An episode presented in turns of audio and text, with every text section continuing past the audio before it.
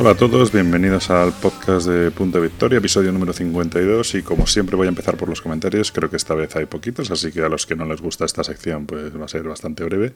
Eh, voy a empezar por el comentario de Salcaster que como siempre nos dice que se escucha demasiado bajito el podcast y que es un poco rollo.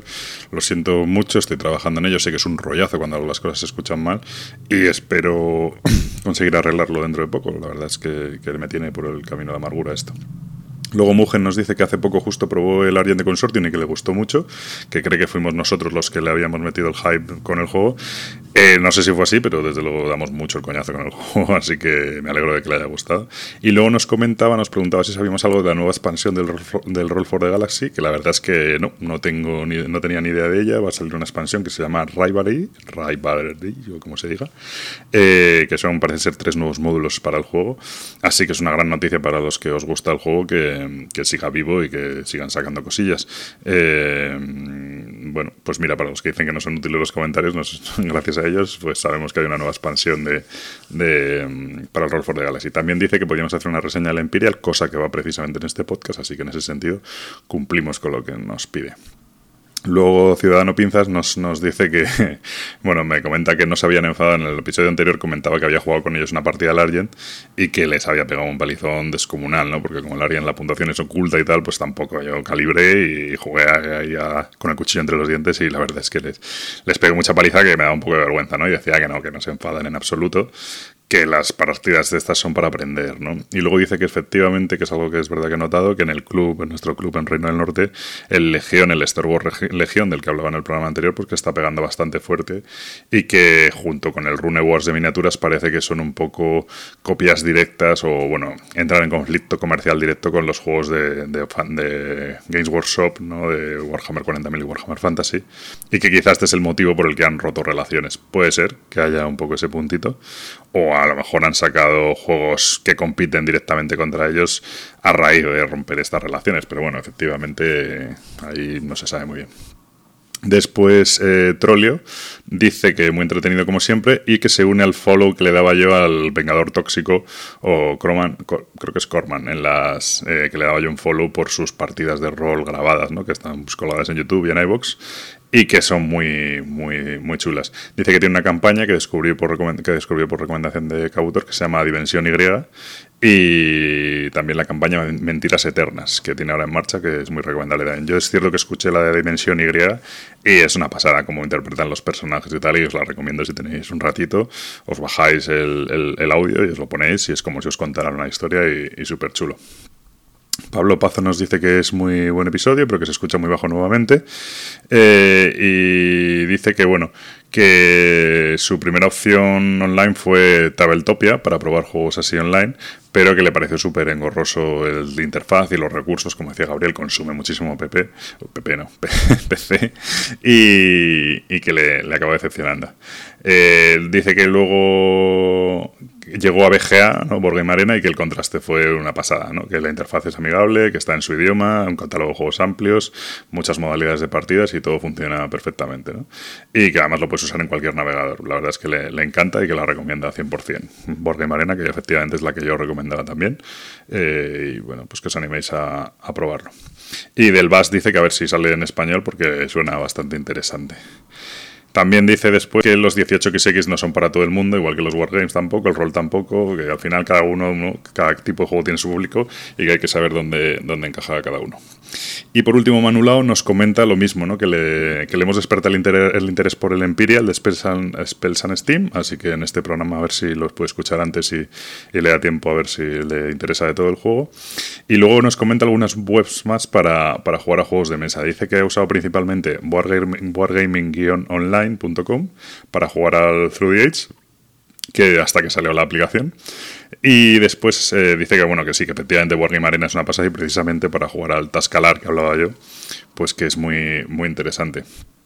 Y luego nos habla también de una web que se llama eh, en la que puedes jugar a juegos bastante más duros como Antiquity, Fuchema Nate, Great Zimbabwe o Birsindas Ball, así que, que casi nada.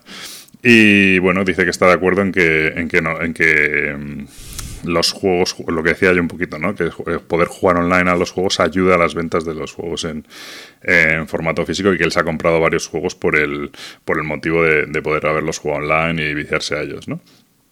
Y bueno, pues sin más, eh, empezamos yo creo con el programa de hoy. Nos vemos.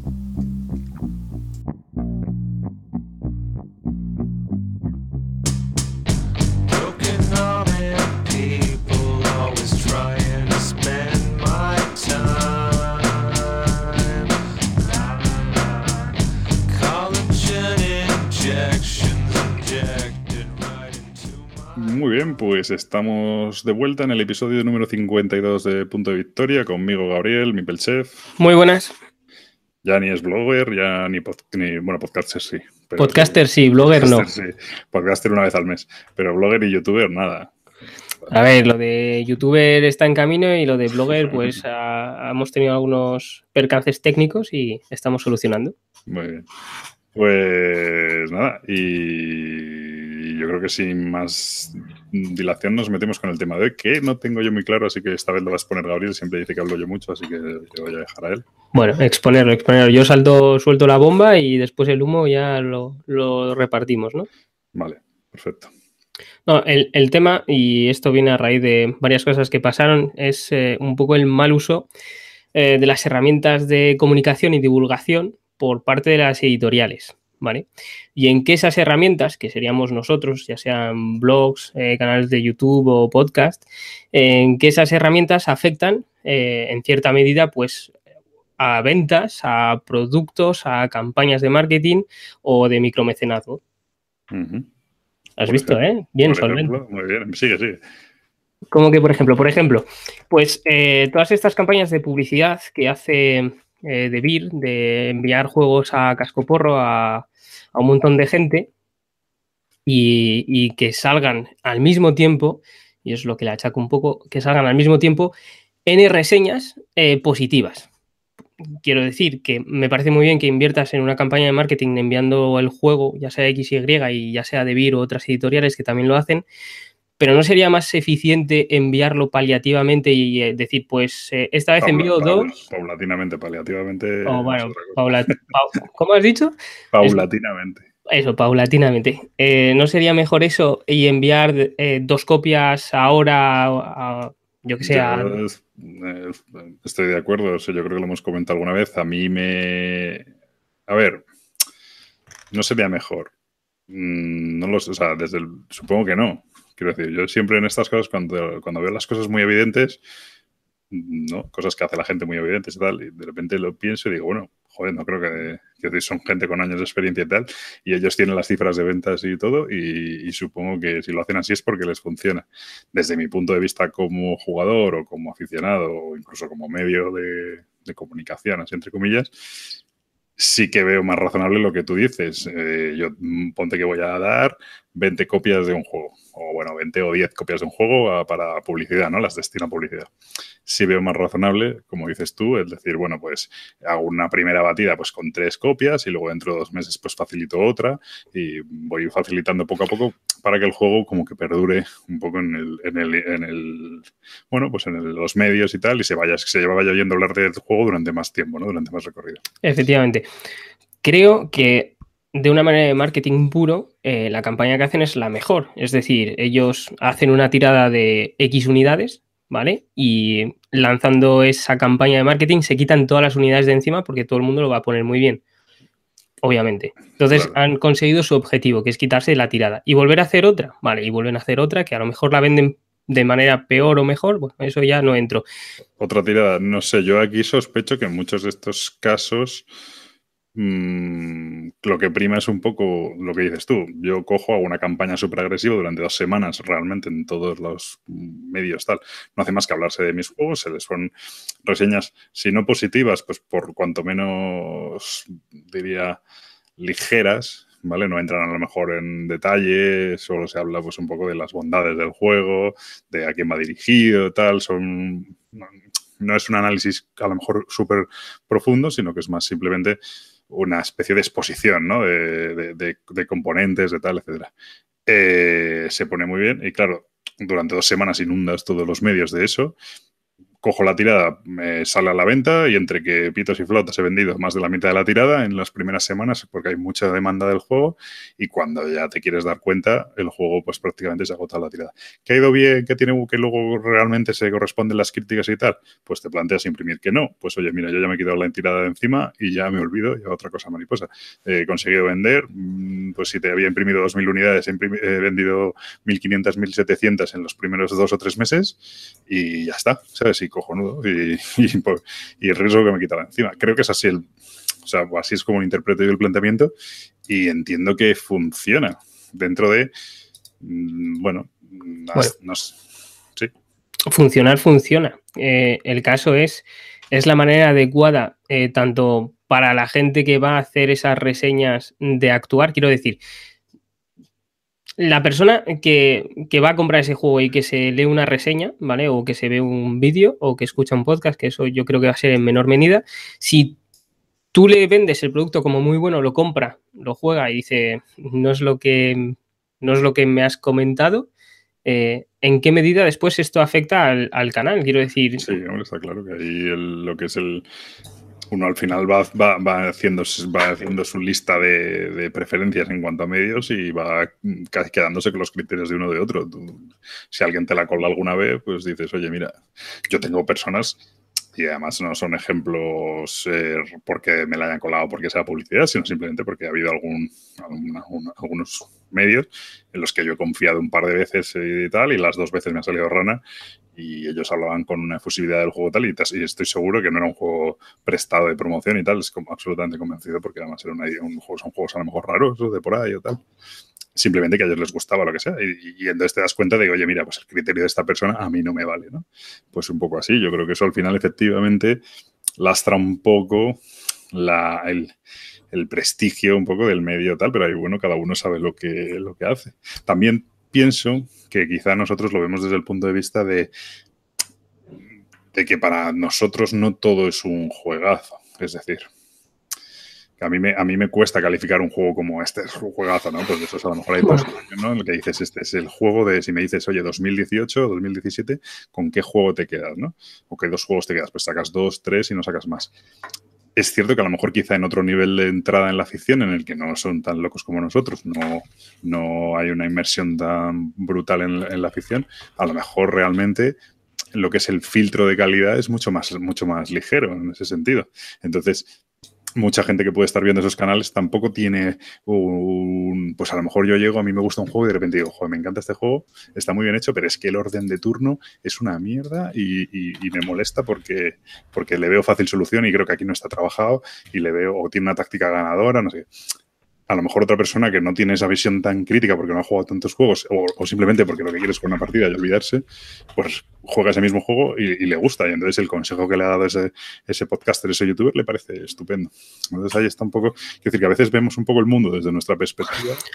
No, hombre, esto está claro que es desde nuestra perspectiva, ¿no? Porque es verdad que nosotros sí que vemos, porque seguimos a, diferentes canales, eh, vemos que casi todos en el mismo momento eh, lanzan las mismas reseñas y al fin y al cabo más o menos la opinión es exactamente la misma, lo único que cambian son las formas de decirlo. Y, es verdad que todo esto lo vemos porque nosotros seguimos a esos medios de comunicación, ¿no? Pero que una persona externa, a lo mejor que busca una reseña, pues se lo pone en Google o en el buscador que quiera y se para la primera y lee una y poco más. Entonces él no va a ver todo, toda esa... Mm, ese ametrallamiento que tiene. pero, bueno, esto también repercute negativamente. Nosotros ese, ver toda esa lluvia de, de repente de, sobre un juego nos genera más desconfianza que otra cosa. Dices, oye, ¿qué ha pasado aquí? ¿Sabes? Que de repente, no lo sé. Hombre, eso está claro que, o sea, yo por lo menos cuando veo que todo el mundo, primero cuando empiezan todos a ponerlo eh, súper bien o a jugarlos o, o, ves que todo el mundo comenta en, en los mismos días, y después el juego desaparece completamente de la faz de la Tierra, es decir, que no lo vuelva a jugar nadie. es, increíble, es un juego muy bueno, tiene esas cualidades, el juego es lo que es, no sé qué. 15 días después... El juego, del año de esta semana. Claro, 15 días después ya no hay nada, no hay nada. Entonces, es también un poco... Eh, claro, todas estas reseñas o toda esta avalancha de reseñas, ya sean positivas o no, porque habrá alguna que no lo sea, también te influyen finalmente a la hora de comprar un juego porque quieres, o sea, dices, venga, pues si todo el mundo lo dice, tiene que ser bueno y de repente te sientas a probarlo antes de comprarlo, si tienes esa oportunidad o esa suerte de poderlo probar antes de comprarlo, dices tú, pues, ostras, eh, esto no, no, no es ni la mitad de lo que decían. De hecho, al asunto es que muchas veces es al contrario. Hay, los juegos, todos los juegos o muchos juegos, la gran mayoría de los juegos son divertidos también, tienen sus momentos, no, tal, pero a lo mejor te genera unas expectativas tan altas que cuando llevas a probar el juego es una decepción total, porque tú vas con una es que este juego me han dicho que es el mejor party del mundo que ha salido ahora mismo, este va a ser, va, a superar al, al Secret Healer, al Dixit, a todos, y es lo mejor que hay y tal. Y entonces lo juegas y, claro, como vas con esa expectativa, pues el juego lo juegas y luego no es mejor que el Secret Healer, que el Dixit, ni siquiera la mitad. Y, te llevas un chasco. Sin embargo, a lo mejor ese juego en un momento dado pues lo podías haber comprado y tal. Y oye, como alternativa, pues a lo mejor no te había disgustado. Pero claro, vas con esa expectativa tan alta que, que bueno, creo que puede ser contraproducente, ¿no? Sí, y ojo, que entiendo que nosotros, incluso nosotros dos, hablando de un juego que nos guste realmente a los dos y en el cual eh, somos bastante entusiastas, eh, puede llegar una persona a probarlo, como ya se ha dado el caso de alguno que conocemos, no gustarle nada. Entonces, es verdad que a nosotros no nos han pagado por hacer esa reseña, o sea, no, nos han pagado, o sea, eh, son palabras mayores. No nos han dado el juego, no nos lo han regalado. son, bueno, reseñas pagadas, no sé si promociones y tal, sí. Eh, es cierto, sí, lo que quiero decir es que nosotros no llevamos nada en ello. O sea, es que realmente es, una opinión sincera en el sentido de que nos gusta y es porque nos gusta, ni porque nos lo hayan dejado, ni regalado, ni porque nos vayan a tratar mejor, ni peor, ni porque tengamos más, seamos más amigos o menos de la editorial. Eso sí es verdad que no. Pero bueno, al final, bueno, en el fondo todas las, todas las opiniones tienen su cierto vicio, ¿no? Porque luego vamos a hablar de, de un juego de Level 99 y, y, a mí es una compañía que me gusta mucho, me genera simpatía, no sé qué. Y eso también va a influir en, en, mi, en mi punto de vista sobre el juego. Si es una compañía que me cae mal, que considero que, yo que sé, Flying Frog, uno de estos, ¿no? Que les tengo manía, que no sé qué, no sé cuántos, pues hombre, el juego pues no voy a decir que es una mierda porque sea de ellos, pero probablemente le, saque más pegas a lo mejor, ¿no? Al final es humano. ¿eh? Yo, es cierto que, que, nosotros intentamos, en general yo creo que intentamos sacar las pegas de todos los juegos porque yo creo que es lo más útil, porque si siempre decimos lo mismo, que si eres capaz de, de ignorar esas pegas, es decir, yo te digo las pegas, las cosas que le veo malas a un juego o pegas, y si a ti no te importan, pues adelante con el juego, ¿no? Porque para decir lo bueno, como siempre, ya hay mucho y damos por hecho de que, eh, damos por hecho que, a mí, mira, yo tenía un profesor que decía que todos empezábamos el, 1 de septiembre o el, 15 de septiembre, decía, ahora mismo todos tenéis un 10. Dice, solo es vuestro, vuestro único trabajo es mantenerlo. Y, entonces el tío lo que pasa que luego durante el año ibas jodiendo el 10 y al final si te quedas en un 5 eras un, eras un campeón. Pero, pues esto es lo mismo, al final tú pones un juego en la mesa y el juego, el juego tiene un 10. Y a partir de ahí es sacarle pegas, ¿sabes? Y a lo mejor se queda en un 7. Pues es perfecto, ¿no? Pero de entrada todos los juegos son divertidos. Luego ya y entonces nosotros un poco la labor que hacemos es esa, de sacarle pegas, ¿no? Porque ensalzarlo no tiene sentido. Claro, pero, y ahí viene el siguiente punto. ¿Tú crees que si de esos eh, juegos que se prueban y que recibimos una avalancha o una sobreinformación, si alguno de ellos lo pusiera mal, ¿vale? Que, le ponga las pegas o que diga, bueno, pues el juego no es tan bueno como parece por, por, por X motivos. ¿Tú crees que influiría realmente en el nivel de ventas de ese juego, yo creo que sería lo contrario. Eh, si hubiera alguna opinión negativa, por lo menos, ya sabrías más o menos a qué esperarte. No tendrías esa expectación tan alta. Yo creo que en el nivel de ventas sí, no sé si influiría, creo que tampoco tenemos tanto poder. Por eso, por eso. Pero, sí creo que lo ya, pero sí creo que, que sí que eh, efectivamente, es decir, si me preguntas, desde el punto de vista de la, de, la, de la, comunicación del mundillo, ¿sería deseable? Absolutamente deseable, porque pone en perspectiva todas las reseñas, ¿no? Y pone, pues, oye, pues a fulanito le gustan, a menganito no, pone estas pegas, y, y, como que, que, te, que te calibra un poco el asunto desde el punto de vista editorial no es nada, no tiene ningún sentido. Al final, porque pues una reseña que lo pone no, no mal, sino que le saca defectos, pues bueno, pues qué sentido tiene. Es decir, vamos a ver. Si, tú, tienes, si tú tienes el Through the Edge, ¿vale? Además es un juego que, precisamente edita Devir también. Si tú tienes el Through the Edge, a ti te importa tres narices que fulanito diga que es un rollo. Porque el Through the Edge es un juego que tiene tanto, tanto empaque, que tiene tanto tal, que una reseña negativa no le va a hacer ningún daño, porque es que estás hablando de un juegazo, que, de, un, juego de un 9,5 y medio de, de los mejores juegos que se, ha hecho, que se han hecho, ¿no?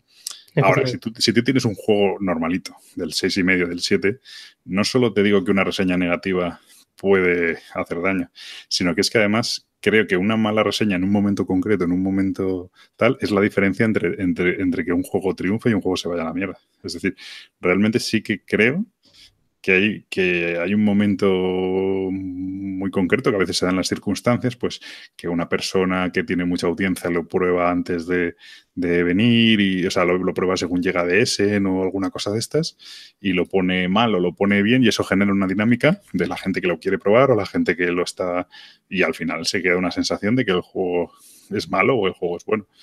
De hecho, luego vamos a hablar de un juego en que yo creo que ha pasado un poco esto, y creo que se va a corregir. De hecho, es un caso curioso porque se van a mezclar los dos temas, ¿no? O bueno, podemos mencionarlo ahora, me parece bien porque es un muy buen ejemplo. Se trata del, del Bunny Kingdom. El Bunny Kingdom es un juego que nosotros ya hablamos hace tres o cuatro episodios de él, en noviembre, así no me acuerdo, en el episodio. Bueno, al poco de, de sí, Por eso, en el episodio 48, no sé, 49, no lo sé ahora mismo en cuál. Y justo hablamos de él después de que la gente de Bislúdica, tanto Cartesius como Calvo, lo hubieran probado en Essen y lo pusieron a caldo. Tanto es así que llevan todo el año poniendo la caldo, le han dado el, no sé si el premio al peor o uno de los premios al peor el calvo de oro, me parece que o tal, y lo, y lo ponen a parir siempre, ¿no? Y nosotros, aquella, o sea, bueno, y desde entonces, en el imaginario colectivo de la afición española, está más o menos instalado que ese juego que es un desastre. Y es así porque son personas con mucha influencia, con mucho bagaje, con muchos seguidores y lo han, y lo han expresado con tanta fuerza y realmente no por nada, es por seguro que es que lo piensan de verdad, o sea, que no es que, o sea, que, lo, que, lo ven así, que, que eso se ha quedado que ese juego es malo, ¿no? Y nosotros lo hemos jugado y yo la verdad la primera vez lo juego, lo jugamos, bueno, siempre lo hemos jugado juntos. Y, y yo disfruté la partida y cuando hicimos la reseña, yo iba hasta con cierto temor, ¿no? En su momento de decir, ¿por qué, o sea, ¿cómo digo yo que este juego es, no digo bueno, ¿no? Pero que no está mal, que la verdad que lo disfruto, que me divierto, tal. Porque, claro, hay, hay como ya esa sensación de que el juego es malo. Ya eso entraba ahí y ya es malo. Y sin embargo, nosotros lo hemos disfrutado. De hecho, el otro día lo volvimos a probar y volví, yo volví a escribir un tuit diciendo, porque justo ahora lo edita de Vir, por eso voy con que los temas se mezclan. Me imagino que en los próximos días empezarán a aparecer un montón de reseñas poniendo muy bien el juego, pero realmente yo en este caso pienso que es un juego que está bastante bien, que es un juego que cuando lo juego, cada vez que lo juego me divierto mucho y, eso. Entonces eh, se mezcla un poco el tema, ¿no? Ha habido una reseña muy negativa que lo va a poner a parir. De repente me imagino que va a haber reseñas muy positivas, porque es el, el modus operandi ahora mismo de, de, de Debir. Y es un poco ese, ese, conflicto, ¿no? Sí, pero no creo que Debir busque justamente solo reseñas positivas. Es un poco el modus operandi de, de hacer una campaña de marketing dejando juegos para que la gente los reseñe, pero no creo que la propia editorial y quiera solo. A ver, obviamente. Eh, entiendo lo que dices. Yo no, no, no creo que Debir esté diciendo, no, yo quiero una reseña positiva tal. Pero si hay una cosa que es evidente, hay una línea muy fina entre criticar un juego, en vez de criticar en el sentido, oye, pues tiene estos efectos, pues tiene tal, tiene estas virtudes, tal, y llegar al punto de esto es un, no digo una mierda, ¿no? Pero no por dónde cogerlo, es un desastre y tal, y eso, eso puede hacer mucho daño, como estoy diciendo precisamente de, del Bunny Kingdom, ¿no?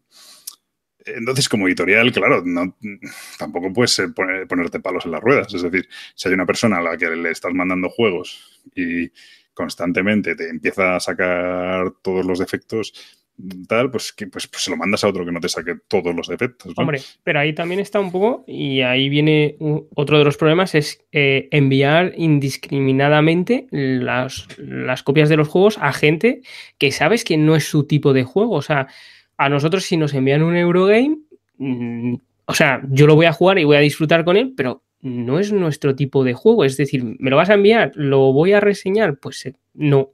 No, ¿por qué? Porque no va a corresponder con, a lo mejor con, el tono del podcast. O sea, si ahora mismo nos ponemos a reseñar un Eurogame, dices tú, pues no, no pega. ¿no? O sea, es una cosa que no pega. Es como si a Iván le envías, yo qué sé, un juego súper temático o dices, es que no le pega. O sea, ¿Por qué, es, o sea, haces la reseña?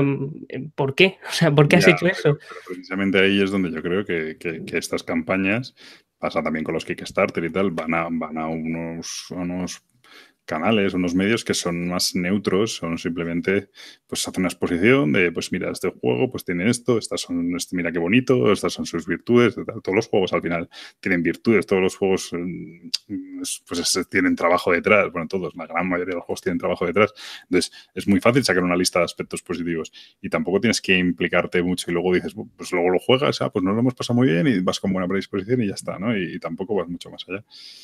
Y yo creo que para la editorial eso es bueno, y es normal y es, y es comprensible. Mandarle un juego a una persona, es decir, mandarle un juego a una... tampoco tenemos ahora mismo el, el poder o, la audiencia, ¿no? Como para que merezca la pena jugársela. Es decir, por ejemplo, tú se lo puedes mandar a Tom Basel. Tom Basel generalmente además suele ser bastante benigno con los juegos. Es raro que se cantee mucho tal. Pero bueno, hay momentos que hace reseñas malas, ¿no? Pero tú te la puedes jugar porque, porque dices, mira, yo te mando el juego, espero que le guste, porque si le gusta, mm, la audiencia, la, ganancia que tengo es brutal. Pero si no le gusta, bueno, pues sí, efectivamente me he hecho polvo, pero, pero lo que puedes sacar de la operación es mucho. Pero, por ejemplo, mandárnoslo a nosotros, que somos muy, somos muy críticos con los juegos también. Y, claro, pues si nosotros lo ponemos muy bien, ¿qué van a ganar? Pues que lo han escuchado mil, dos mil personas y tal, pues estupendo. Pero si lo ponemos mal, pues a lo mejor queda como una reseña mala. Sí, también, bueno, que podrías decir que vas a perder, ¿no? Si lo pone mal, ya. Es que si, no es ponerlo mal por ponerlo mal, porque es lo que dices, tampoco yo creo que muy pocas veces. nunca, nunca, aquí hemos puesto un juego mal porque sí. Por eso. O sea, no creo. Y además. De hecho, nunca hemos puesto un juego mal, un juego bien, sin argumentar. Es decir, siempre intentamos, oye, estas son sus virtudes, estos son sus defectos y, cada uno que valore, ¿no? Hasta qué punto le, le vale eso, ¿no? Claro, yo entiendo que hay. Eh, pues algún, algún medio, como vuelvo a decir, el, el de Iván, el de Misut, el de Misut Mepel, que sí que le va a dar muchísima visibilidad al juego, mucho más que nosotros. Eso es obvio, ¿vale? Y entiendo que se lo quieras enviar a él, pero si no es su tipo de juego, tampoco tienes que forzar la máquina, ¿sabes? Ya, bueno. También, bueno, eso requiere una labor de, luego hay, hay gente que se mueve mucho para que se ofrece ellos, ¿no? Nosotros nunca nos hemos ofrecido a nadie para que... Bueno, miento, en el caso, solo el, el Bast. El Bast dijo, es que el Bast dijo, el tío puso a huevo, el juego me encanta. Y pone, oye, tenemos expansiones para reseñar. Y digo, pues si, no te importa, yo me pido una. Pero nunca he mandado yo un email a una editorial, oye, si tienes tus novedades, mándamelas. Pero con el Bast ya tenías el básico, ya lo habías jugado, ya sabías que te gustaba. Eso. claro, yo jamás me ofrecería a, lo loco, ¿sabes? Entonces, bueno, pero hay gente que sí, te lo digo porque lo sé, por conocimiento, ¿sabes? Y no, son, mucha gente que se oye, yo tal, no sé qué, encantado de colaborar con vosotros, lo que no sé cuántos, y gente directamente te dice, oye, ves, eh, eh, ¿no tendrás una copia de este último tal que nos gustaría sacarlo? Ya está, ¿sabes? Y, y claro, bueno, pues no sé, ahí ya un momento que es una especie de simbiosis entre la editorial y el canal y, y tal. Yo es que también a mí supongo que son otros momentos vitales del, de eso de, la vida lúdica de cada uno. A, mí como me empiecen a mandar juegos o empiezo yo a pedirlos y me los mandan, yo tengo un problema. O sea, no, porque no tengo sitio. Entonces a mí... No te preocupes, yo sí, no hay problema. Tampoco tiene sitio, que ya está en tu casa hace poco. Eh, es un problema, ¿no? Y entonces soy súper selectivo con las cosas que compro y con las cosas que, tengo y tal, incluso hasta con las cosas que podría pedir, pues eso, el Bast y poco más, no he pedido nada más. Entonces, soy muy, muy selectivo. Si, te, si lo que quieres es conseguir juegos y una colección y tal, pues bueno. Luego están los que piden juegos y luego los venden, pero eso ya es otra. Más de que, que no son pocos. No, claro. Pero bueno, eso ya, ya. Y no sé, si entiendes lo que quieres decir, a ver, yo desde el punto de vista del aficionado sería mucho más sano que fuera todo mucho más natural y tal. Ah, es cierto que es llamativo cuando empieza a ocurrir algo de esto, que sale un juego y empiezas a ver un montón de reseñas, no solo es de David, pero bueno, David es más llamativo porque como tiene más volumen de lanzamiento se nota más. Pero empieza a haber un montón de reseñas súper positivas, todas como muy son como muy amables, ¿no? Son reseñas amables. He citado a Debir porque es la más reciente, pero no es la única que lo hace. sobre, todo es la que, como ha habido como dos o tres ocasiones en la edad, y alguna ha sido, que ahora hablaremos, un poco pinchar en hueso. Eh, entonces, bueno, pues llama la atención. Pero bueno, pues, pues ¿qué le vas a hacer? Yo creo que entre el aficionado más hardcore como nosotros, pues no cuela. De hecho, a mí al, revés, yo tengo ese puntito mezquino y a mí cuando oigo a mucha gente hablar muy bien de algo, ya voy de uñas. Soy bastante. tengo, ese puntito, tengo, ese puntito, gilipollas y yo, si alguien empieza mucha gente a poner algo como bueno, no tiene que ser de juegos, ¿eh? de lo que sea. Yo ya digo, a mí seguro que no me gusta. Digo, estos son todos tontos, ¿no? Y me pasa. Entonces a mí eso ya me genera un poco de tensión sí, efectivamente es lo que dices tú, si debiera reseñas buenas, malas, no sé qué, en función de quién hace esas reseñas buenas y malas, diría, pues a lo mejor me puede interesar.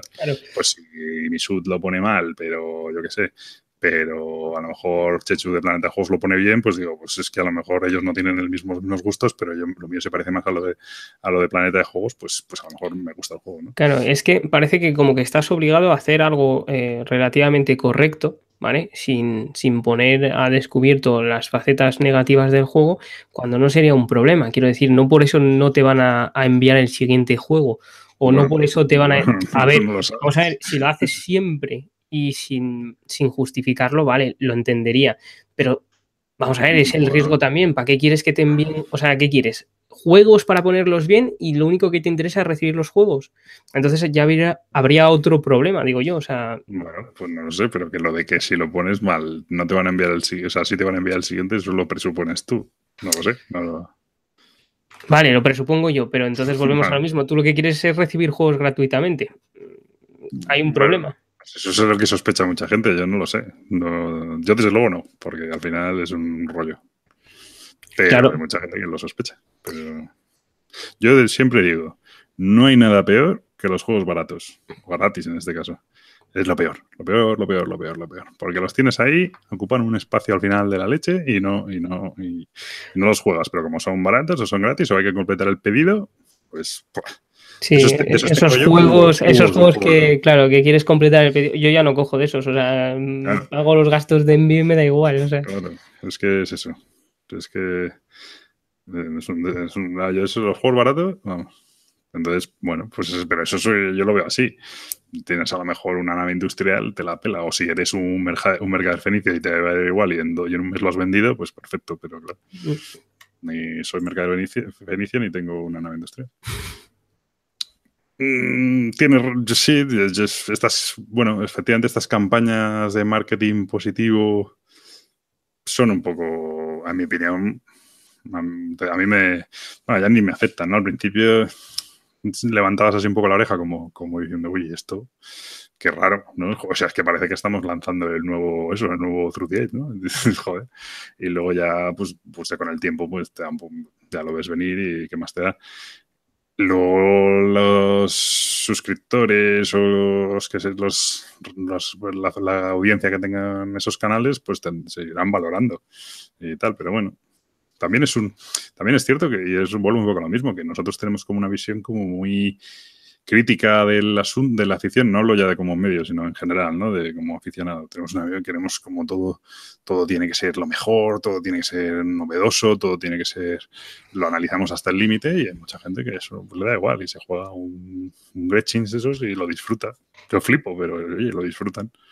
Pues... a ver si yo entiendo que a lo mejor en cierto circunstancia te pueda gustar, pero no lo intentes vender como, el asunto como es que, que, yo reseño un Gretchins, que ahora vamos con eso, y es que la lista de defectos que puede tener el juego es acojonante, ¿sabes?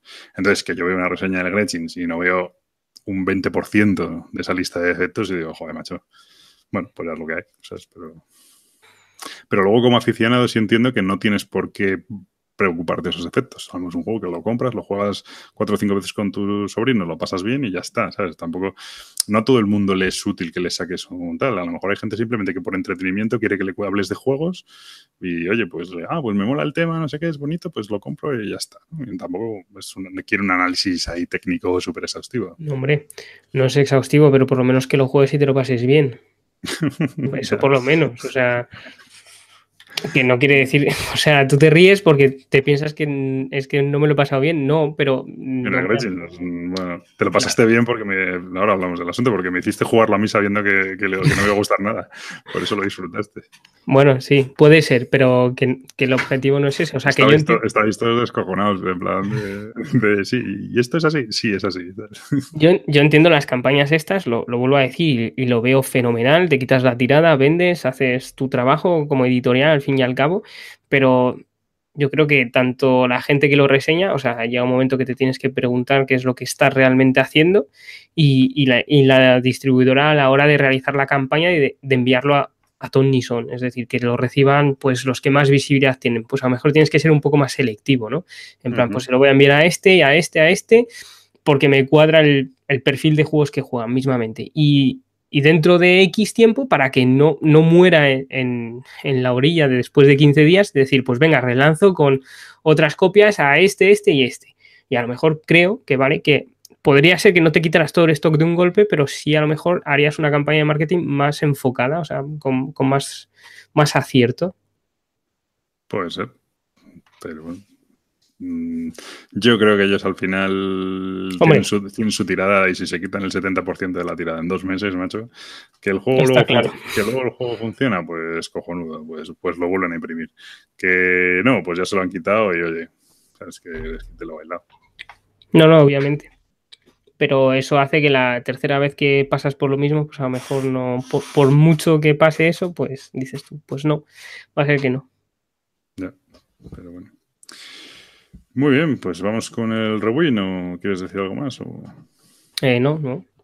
Pues venga, vamos con el rewind. Eh, se ha dado la casualidad de que estas semanas la verdad es que hemos jugado bastante y es más, jugamos, tuvimos una buena sesión juntos, con lo cual, de los cuales hicimos varios, varios podríamos hacer varios rewind. Eh, de hecho, hay varios de estos juegos que son de Debir. Vamos a empezar con el Bunny Kingdom, ya que va a salir, van a salir todas las reseñas positivas, lo comentado antes por encima. Volvimos a jugar Bunny Kingdom por petición expresa mía, precisamente porque veía que, se va a venir la, avalancha de reseñas. Y nada, yo la verdad es que lo juego y lo, me gusta mucho. De hecho, es que hasta me estoy planteando comprármelo. Y tal. No sé, me parece un todo Esto, todo esto gracias a, que lo has querido volver a jugar, ¿eh? Ojo. Como que gracias a que lo he querido volver a jugar? Claro, te, te planteas comprártelo porque lo has vuelto a jugar. Sí, o sea, en su momento lo jugamos, pero es un poco lo que te decía al final de una reseña positiva. Es un juego que yo he dicho que me gusta, lo he jugado, me ha gustado y sin embargo me he quedado con la copla de decir, joder, pues no sé si me lo compraría porque, ¿sabes? Como, pensando, como pensando que me está gustando un juego malo, ¿sabes? Porque como ya ha habido alguien que con tanta fuerza lo ha puesto mal. ¿Por qué me gusta este juego?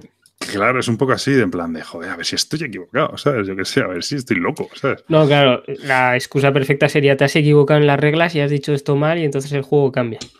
Bueno, eso es lo que decimos todos los, los, que, los que pensamos que lo han jugado mal, pero parece que no. Pero yo qué sé, yo qué sé. O eso, que iban con unas cervezas, o, o no, o simplemente yo qué sé. es cierto que a veces la, la, dinámica del grupo en un momento dado, un juego cae mal y cae mal, ¿sabes? no, hombre, eso es obvio, ¿eh? Lo que, a mí lo que me sorprende no es que el juego no guste, sino la beligerancia con la que no ha gustado, ¿sabes? En plan, eh, esto es una, una mierda, yo creo que decían y tal. Y, entonces, pues, pero bueno, es lo que te digo, yo ya me voy con, ya voy condicionado, ¿no? Y, lo he pedido volver a jugar expresamente porque digo, joder, y la verdad es que me gustó y de hecho el juego tiene un 7,4 en vez de con 2000, con 2000 notas, pues no es una mala nota tampoco, entonces me parece un juego bastante tal. Yo lo disfruto mucho, de verlo editado ahora con un tablero un poco más grande, que precisamente uno de los defectos que tiene el juego, efectivamente, decía Preacher, que mm, que a veces se tarda más en la puntuación final que en el juego propiamente dicho. ¿no? Es un poco barullo la puntuación. Los primeros turnos se puntúa, son tres veces o cuatro. Cuatro. Las dos primeras es que muy poquito porque hay muy pocos conejos, ya la tercera tienes un poco más y la última es un sarao del, copón. Pero bueno, pues... Pero Digamos que, que no el tablero más los elementos que se añaden no deja mucha visibilidad para poder puntuar. Es un poco, yo creo que si tienes un poco de, visión abstracta, ¿no? Te abstraes un poquito del tablero, sí que lo ves bien, pero bueno, luego encima el tablero lo vas modificando tú, quiero decir, en donde antes hiciste 14 puntos, pues ahora a lo mejor haces 24, ¿sabes? Pero, pero que, más o menos te haces una idea. Pues si he añadido una torre y he añadido un, un, nuevo material, pues multiplico por más uno más uno, ¿sabes? No sé, tampoco lo veo tan gravísimo. Pero bueno, sí es verdad que es un poquito barullo. Con alguien que, casi con alguien que sepa jugar y se va a hacer esa cuenta, más o menos tal. Y yo el juego, la verdad, me parece súper rapidito y majete, sencillo. Se explica enseguida, en realidad, no tiene nada y mola mucho. A mí es un juego que me gusta, la verdad. Bueno, tiene algún concepto, ¿no? Eh, alguna palabra así de clave para, para, para, fase de puntuación, justamente, pero el resto la verdad es que es muy sencillo. Tiene la fase de draft y después de draftear las cartas, de haber drafteado todo, viene la fase de construcción. Y la fase de cosecha, que es donde puntúas y ya está. Entonces, no, tiene nada. lo, grande viene en la fase de draft eh, y es un draft, es elegir con lo que te quedas que te van a ir mejor e intentar no pasar las cartas que le vienen al otro bien. Eso es, y ya está. Mm. Que no siempre te van a salir las cartas alrededor de los conejos que ya tienes puestos. No, de eso se trata, es un draft. Pero se trata de intentar sacarse como sea, pues si las cartas que te vienen de localización no son buenas, pues te quedas con cartas de puntuación o cartas de construcción. Pues ahí cada turno tienes que intentar sacarlo mejor y, no pasarle al... Es que lo que es un draft, vamos, es que no, tiene mayor... No sé, a mí me parece un juego majete. Sí, sobre todo escala bastante bien, porque yo lo he jugado bastante a dos y la verdad es que la fase de draft que tiene a dos es un poco diferente, pero le da muchísimo más control y lo hace menos caótico. Yo a dos no lo he probado, solo he jugado a cuatro y, bien. La verdad es que muy bien. Sí que es cierto que a mí, pero esto es una crítica con los juegos de draft, me pasa mucho. Eh, no me gusta y tal, cuando, sobre todo cuando hay gente que juega más lento y gente que juega más rápido el barullo de yo ya te he pasado las cartas y el de al lado no me las ha pasado y entonces tú estás con las cartas del turno siguiente y yo estoy con las de este turno y tal. Uf, a mí eso me... porque somos un poco impacientes, ¿no? Si te esperas con las cartas, aunque ya lo hayas, sí, sí, seleccionado. que, pues en, este, por ejemplo, no lo, no lo, noté tanto porque intenté ser como muy ordenados, ¿no? Pero, pero hay un momento que no sabes si está, cada uno está en un turno. Y en este, bueno, como cuando haces el draft, la carta la juegas, o las que son de localización las juegas, como que hay una pausa en medio y bueno. Pero, uff, eh, pero es un problema, o sea, eso pasa en los juegos de draft y, no le pasa a todo el mundo, me pasa, depende de los jugadores y tal, pero que es un problema que, existe con los juegos de draft. El barullo del turno, de que no sabes en qué turno estás y qué mazo de cartas tienes que coger ahora. Pero bueno, eso es lo que Lo que, lo que no suele gustar tampoco mucho es eh, la fase final. Eh, una vez que has puntuado, tienes unas, unas cartas que, te, que son de puntuación final, como bonus, sí, por, por tener, yo qué sé, tres eh, que más madera tengo. O si tienes siete regiones, 20 puntos y ponte a contar regiones.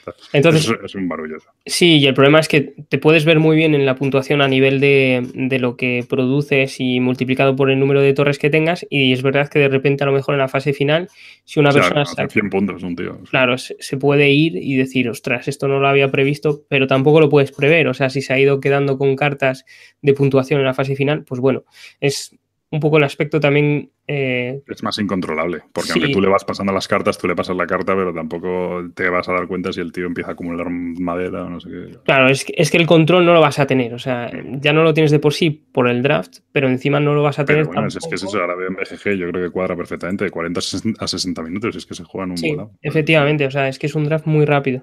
Y además es muy divertido, porque justamente eso que de repente vas muy bien y te empiezan a sacar las eh, cartas de puntuación y, te, ves que, ya no lo vas a conseguir ni de bromas. Entonces es bastante gracioso porque tiene diferentes estrategias, que no todo es a lo mejor poner los conejos. Es un juego más gente que a lo mejor me lo compro, pero bueno, a veré. Muy bien, pues esto Bunny Kingdom. Tengo otro que también jugué contigo y además te gané de manera aplastante, que es el Maze Wars Arena. Bueno, manera aplastante tampoco, ¿no? Pero Wars Arena, que también es de DeVir y bueno, pues es un, a mí me parece, la verdad es que lo volvimos a jugar, me parece un juegazo tremendo, o sea, es que me parece un, de los juegos de confrontación de cartas, mira que jugamos a juegos así y este, yo creo que le pegan mil patadas a la gran mayoría, ¿eh?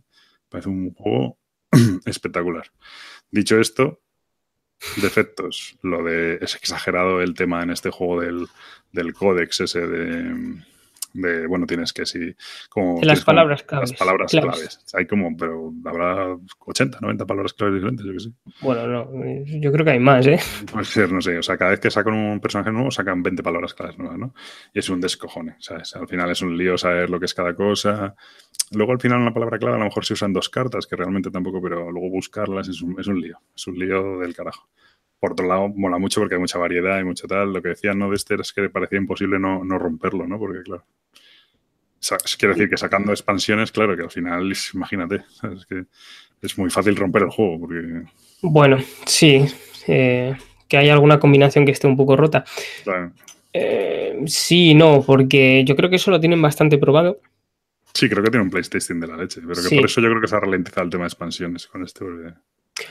Son, la sacan bastante, bueno, llevan un ritmo bastante lento. Yo me paré en el Paladino Sirena y no sé si habrán sacado algo más. Es verdad que en su día le daba muchísima caña. Y... Por eso digo que gané contra todo pronóstico.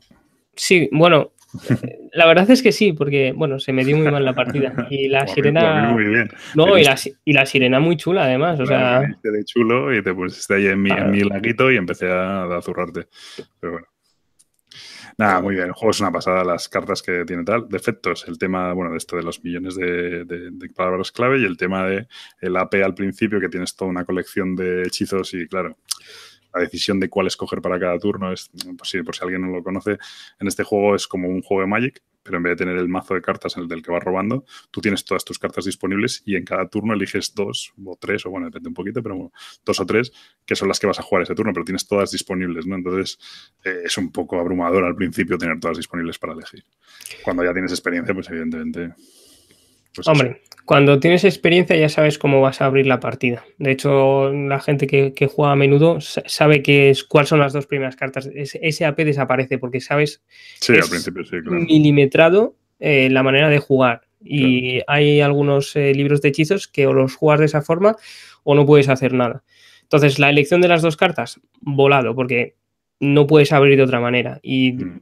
cada libro de hechizos, o sea, una de las cosas que tiene alucinantes es que cada libro de hechizo va enfocado a jugarlo de una manera. Y una de las cosas problemáticas que puede tener es que hacer ese libro de hechizo es muchísimo metajuego. Son horas y horas de pensarte cómo lo vas a hacer. Si no lo copias, obviamente. Hay sitios donde puedes sacar los libros de hechizos muy buenos sin tener que comerte el coco. Y bueno, en este monográfico de Debir que estamos haciendo prácticamente, hay que decir que es una pena lo que han hecho con este juego. Entre lo que se tardó en editar y luego la edición con erratas que ha salido, las expansiones que tiene pinta que no van a salir y tal.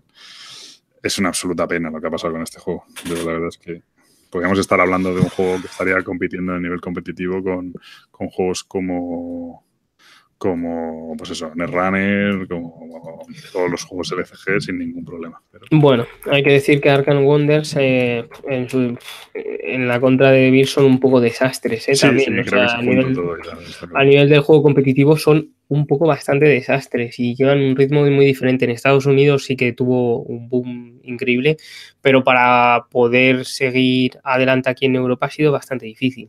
Mm. Muy bien. No sé si. Yo es un juego que recomiendo muchísimo, ¿eh? o sea, me parece una pasada de juego. Eso sí, como siempre en estos juegos, requiere, requiere dedicación. Si lo vas a jugar dos veces, como yo, pues no merece la pena. Yo lo tengo, no todo, pero casi. Pero bueno, es lo que Yo quiero mi revancha. Nada, esto hasta dentro de cinco años. claro. Eh, muy bien, pues yo creo que sin más. ¿Nos quieres hablar de algún rewind más? O... Hombre, claro. Te olvidas de uno. No sé si lo hablamos del Baseball Highlights, que también me lleva una. No, no, me olvidaba, ¿eh? pero es que tenemos un montón, pero vale. Juegazo. También bueno, te, también si quieres lo dejamos para el siguiente. no hay mucho que decir. Otra paliza que te llevaste. Sí. ese, día tuviste un mal día, ¿eh? Sí, sí, no. Ese día, ese día estuvo tachado con una cruz.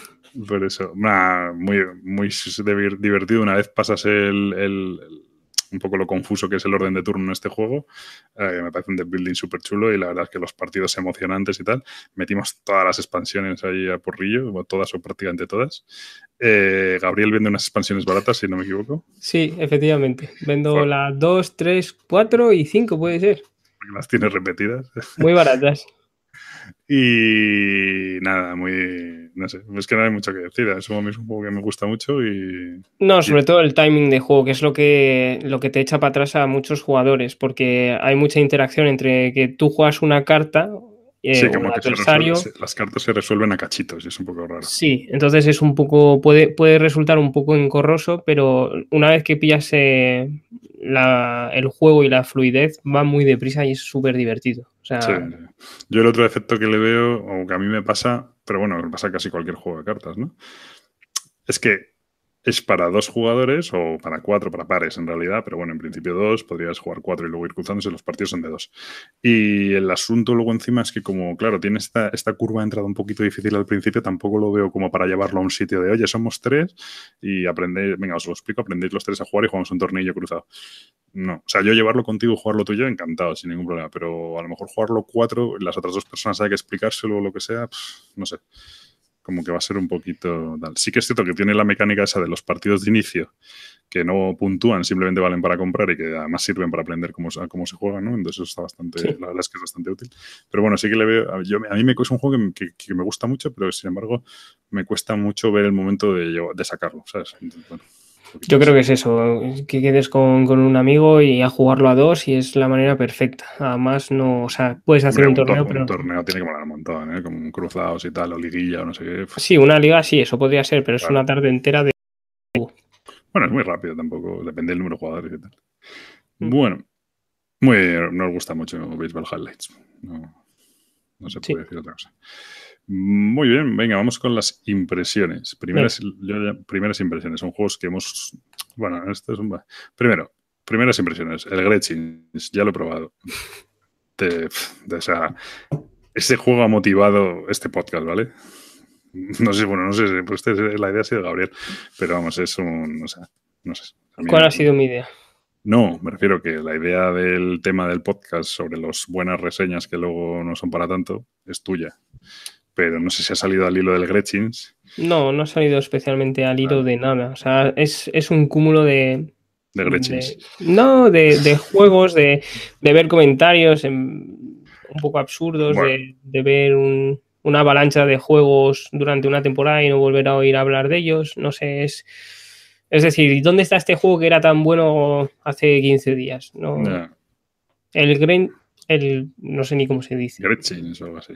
Vale, pues no, es, es un poco la motivación del, tema de hoy, pero sin más, o sea que, hay muchísimos así.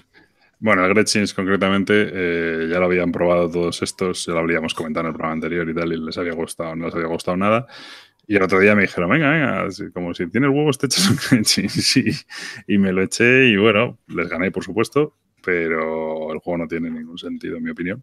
No, para mí ni siquiera es divertido creo que es de estos juegos que a lo mejor está pensado para ser jugado de una manera, porque como tiene una cosa como en tiempo real y tal, y yo creo que si a lo mejor está alguien, el diseñador, y, te, y te, no te digo que te, te incite a jugar, pero sí, sí, si te lo explica de una manera y tal, a lo mejor tú das por hecho que hay que jugar así, ¿no? Pero nosotros al final lo que pasaba es que tirábamos los dados y como hubiera uno que más o menos le cuadrara algo, el tío decía, guaj, y a tomar por saco. O sea, no, no es esto de que, bueno, se supone que tiras los dados y los vas tirando todas las veces que quieras hasta que alguien dice, vale, ¿no? Dice, basta. Y entonces eh, todo el mundo tiene que hacer los movimientos que vienen en sus dados, ¿no? Eh, ¿Qué pasaba en esta partida? Que alguien tirábamos, los éramos cuatro, tirábamos los dados y el primero, o sea, había alguien siempre que decía, guau, o sea, yo los tiraba una vez, a mí no me da tiempo a tirarlo dos veces, básicamente. Es que es que como es una carrera, básicamente con sacar eh, un giro, ya izquierda o derecha. Y que no sea un sitio de mierda, pues, pues ya está. Ya está. Entonces, eh, eso pasaba. Y luego, pues bueno, pues avanzas y haces lo que toca y vas dando leches y, muy bien. Vale, pues no, es que no tal. Y luego encima además, ya, ya esto voy cuando digo con lo de los defectos y las reseñas positivas, o sea, el juego tiene problemas de diseño claros. O sea, por ejemplo, el tema de las, de las, de las habilidades especiales de los, de los clanes es un canteo. Eso es un poco canteo, sí, porque es que no es normal. Eh, hay tres clanes que te, que te, permiten repetir, o sea, bueno, básicamente hacen como habilidad especial, tienen una de las otras acciones, ¿vale? Entonces, básicamente, pues tienes, eh, no sé si es pues, como si tuvieras dos veces en el, en el dado el mismo resultado. Sí, reemplazarlo por uno que ya hay en el dado, que puede ser coger carta, disparar o avanzar, me parece. Bueno, pues cada clan tiene tal. Y sin embargo, hay un cuarto clan que te permite copiar una de las acciones de los demás jugadores, con lo cual la versatilidad es muchísimo más, porque a cuatro jugadores, para empezar, ese clan no escala bien, porque no es lo mismo ser dos que ser cuatro, que ser ocho, que ser tal. Pero bueno, aparte es muchísimo mejor que las otras, porque entre cuatro jugadores malo será que no haya la habilidad que tú quieres hacer en cada turno y, tal. en vez de ser una repetida siempre, es, cada turno puede ser diferente, ¿no? O sea, bueno, o sea, eso me pareció un fallo de diseño. Vamos, de hecho, tengo hasta la duda de si lo hemos podido jugar mal eso, porque me parece clamoroso. Pero bueno. Por supuesto era yo y por supuesto gané. Pero bueno. Y nada, pues eso es el. Gané yo, por cierto, sí, ¿no? Eh, pues no recuerdo. Creo que sí. Lo, mismo estoy columpiando, creo que sí. Eh, vale, pues eso, no sé, me parece.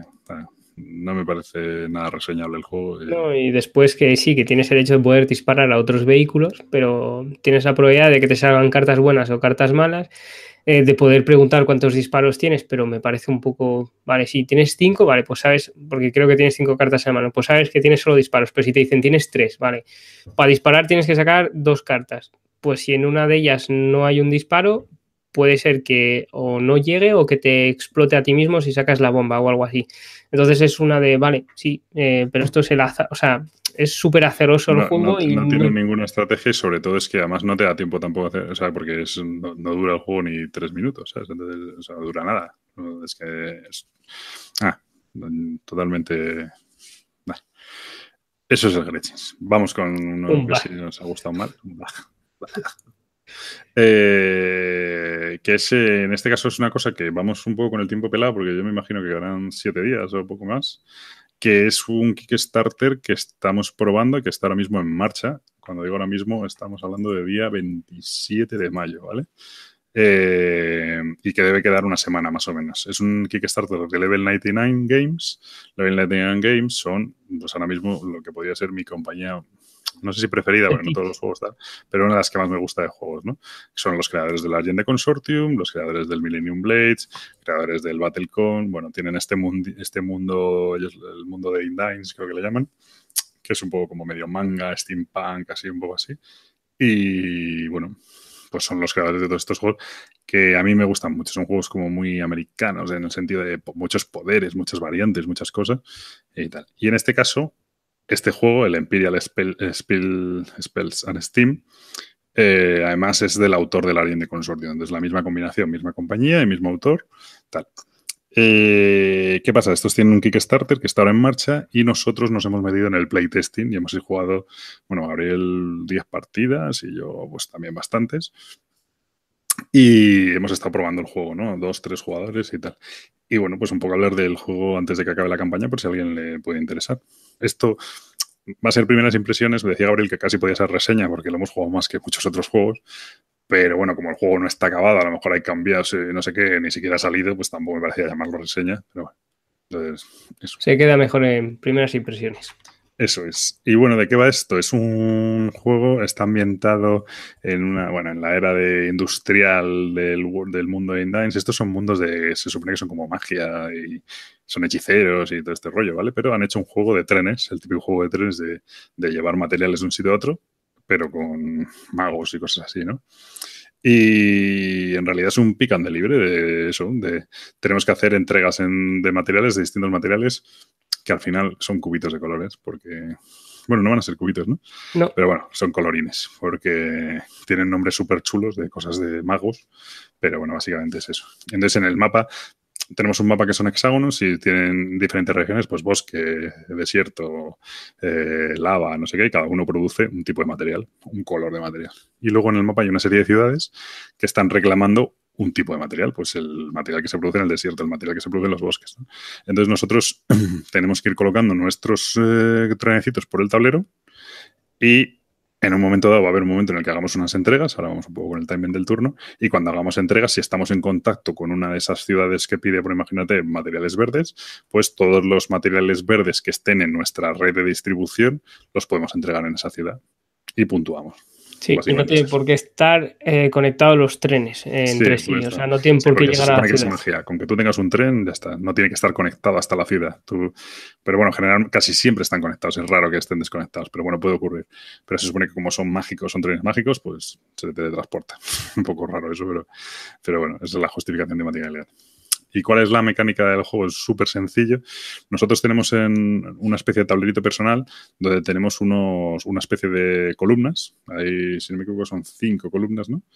Y, cada una, bueno, entonces eh, tenemos una, le llama un, como un maquinista o así, que es un peón. Y entonces en nuestro turno podemos avanzar ese peón a la siguiente columna o eh, eso sería un avance gratis o podemos pagar maná, que es una, como una especie de la economía del juego, para poder avanzar más columnas, ¿vale? ¿Por qué? Bueno, cuando avanzamos, cuando ponemos el peón en una columna, podemos activar las máquinas, los vagones que están debajo de esa columna. Y esos vagones lo que hacen es, nos permiten colocar nuevos trenes en el tablero, hacen algunos efectos especiales como producir nuevos materiales o cambiar trenes de sitio o tal, pero bueno, generalmente casi siempre son para colocar nuevos trenes en el tablero. Donde te dice, coloca, puedes colocar un tren en un espacio de desierto. Pues tú lo colocas, ¿no? Y ya está. Entonces, ¿Qué pasa? Que tenemos esas cinco columnas y cuando llegamos al final de ese recorrido de cinco columnas, lo último que hay es una entrega. Entonces nosotros, cuando llegamos al punto de entrega, podemos elegir una de las ciudades que están en contacto con nuestros trenes y entregar materiales. Hay unos losetas de puntuación en función de si entregas más o menos materiales. Son como, o sea, tú puntúas el número de materiales que entregas, pero aparte, si entregas cuatro, pues hay un bonus. Si entregas dos, hay otro bonus, dependiendo de, tal. Y eh, aparte de eso, bueno, pues eh, sí, simplemente entregas y, vuelves al principio de la fila. ¿Qué pasa? Eso es una de las primeras cosas chulas que tiene el juego. Tú puedes decidir si avanzas muy rápido, es decir, entregas muchas veces, porque como decía, puedes pagar maná para saltarte columnas y entonces entregas muchas veces a lo largo de la partida, pero sin embargo estás colocando poquitos trenes porque te estás saltando columnas, o lo contrario, haces todas las, todas las paradas en todas las columnas, pero mm, entregas pocas veces y se te pueden adelantar. Bueno, es un poco, un poco eso. Aparte de eso, no hay mucho más. Eh, evidentemente, cuando vas haciendo entregas y vas haciendo cosas, vas comprando nuevos vagones que van teniendo poderes más chulos y tal. Si activas varios vagones en un turno porque están en la misma columna, pues tienes que pagar mana para hacerlo. Y aparte de eso, luego tienes unas cartas de. Hay una carta que es como tu líder de facción. Y luego tienes un especialista, un ingeniero, un. No me acuerdo cómo se llama. Bueno, básicamente. Sí. Dime, dime, sí, sí. No, básicamente hay una carta que puede, o sea, hay tres tipos de, cartas. Hay unas que puedes usar una vez por partido, o sea, tú las contratas con una mecánica que cuando haces una entrega o cuando descansas o lo que sea, contratas esos, esos personajes. Hay un tipo de personajes que solo puedes vas a poder usar una vez en toda la partida. Hay otros personajes que los vas a poder usar una vez por cada fase de, hasta, hasta la siguiente fase de mantenimiento, por así decirlo. Y hay otros personajes que los puedes usar cada turno, que te dan un bonus para cada turno y son poderes, son poderes mágicos, ¿no? Pues hay algunos que te permiten atraer materiales de las losetas adyacentes, otros que te permiten intercambiar tu posición de tu tren con la de otro jugador, otros te hacen más barato el coste de avanzar el, peón varias casillas, ese tipo de cosas. Ya está, no tiene más, ¿no? Mm, no, se acaba la partida cuando, cuando se han conseguido X losetas de bonus en función del número de jugadores y ya está, se puntúa. Y lo que puntúas es el número de entregas que has hecho, los bonus que tienes. Hay unas losetas finales que para variar un poco la puntuación en función de pues el que más casillas tenga, más trenes tenga en el borde del tablero, el que más, pues yo qué sé, más, más trenes tenga alrededor de ciudades, cosas así. Y luego hay otro bono de diversidad, si has entregado muchos materiales diferentes y ya está. No tiene más el juego. me quedo sin aire. Venga, ¿qué te parece? Pero te has quedado a gusto, ¿no? Mm. Eh, a ver, eh, es muy interesante, digamos, la manera de, jugar cada facción, porque eh, una de las cosas que tiene el juego es que con las diferentes facciones no vas a jugar todos los, todas las partidas de la misma manera.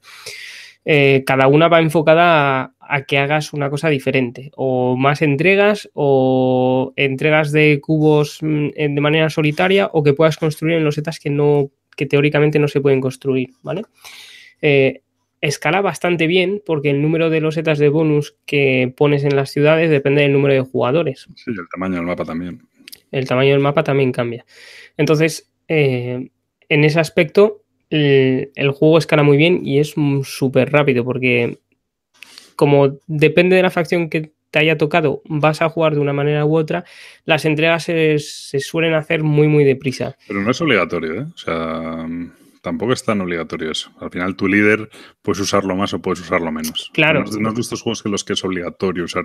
Este es una ventaja más, pero como tienes otros personajes que puedes contratar, puedes mitigar. Si no quieres hacer la estrategia de tu líder, tal. No, pero, pero sí que te da cierta ventaja en, algún aspecto. Y utilizarlo tampoco te cuesta nada porque realmente utilizarlo es antes de la acción, decides si lo utilizas o no y activas su poder. Sí, pero que como el líder se recupera cada vez que haces una fase de mantenimiento, no estás obligado a hacer a lo mejor tantas fases de mantenimiento si no quieres usar tanto tu líder. Si lo quieres usar, sí, ¿no? Pero bueno. Lo que quiero decir es que no es.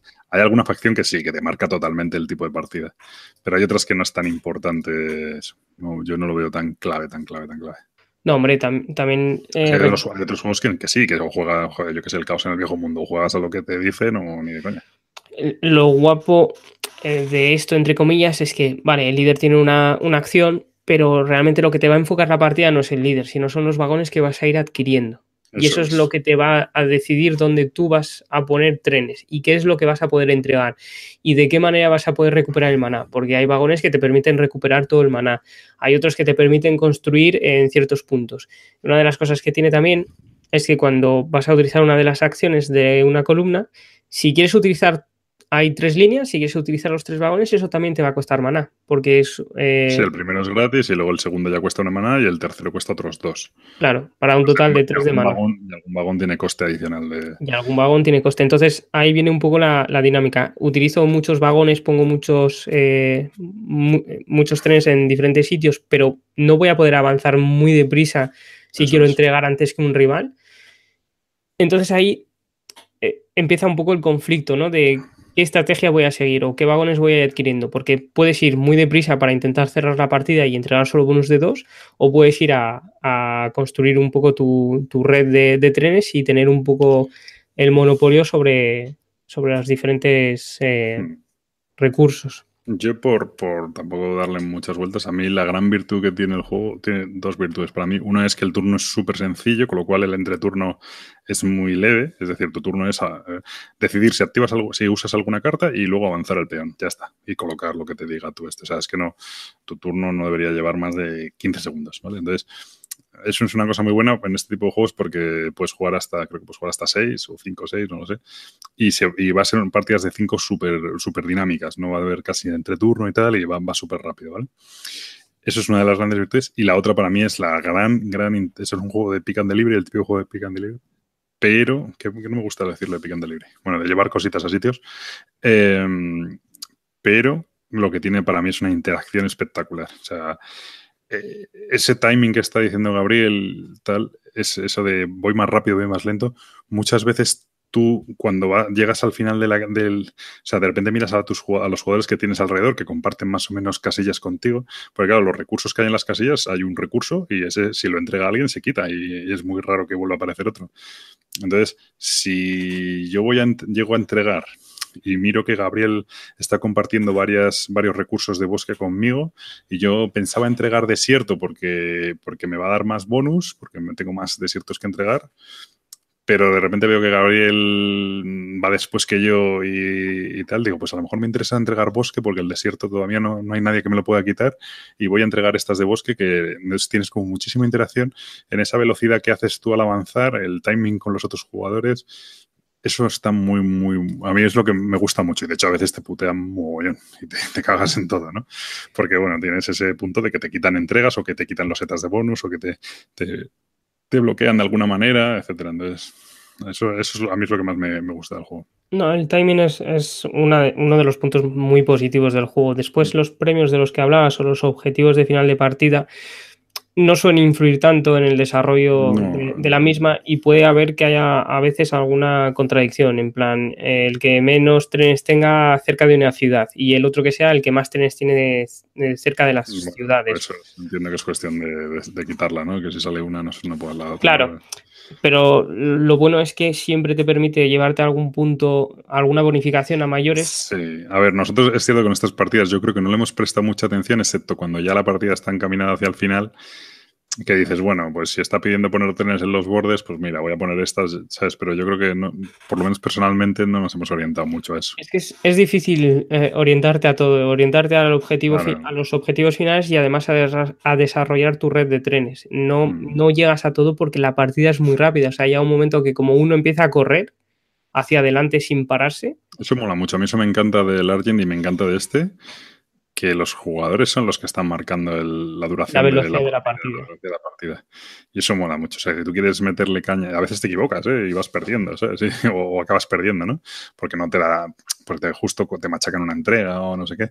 Pero, pero dices, Buah, es que yo creo que esto tengo que meterle velocidad para, porque voy bien y, entonces empiezas a avanzar mucho el, track y los demás se dan cuenta de que no llegan, ¿no? Y, empiezan a, agobiarse. Eso a mí me encanta. Me encanta de este y me encanta de Ariel.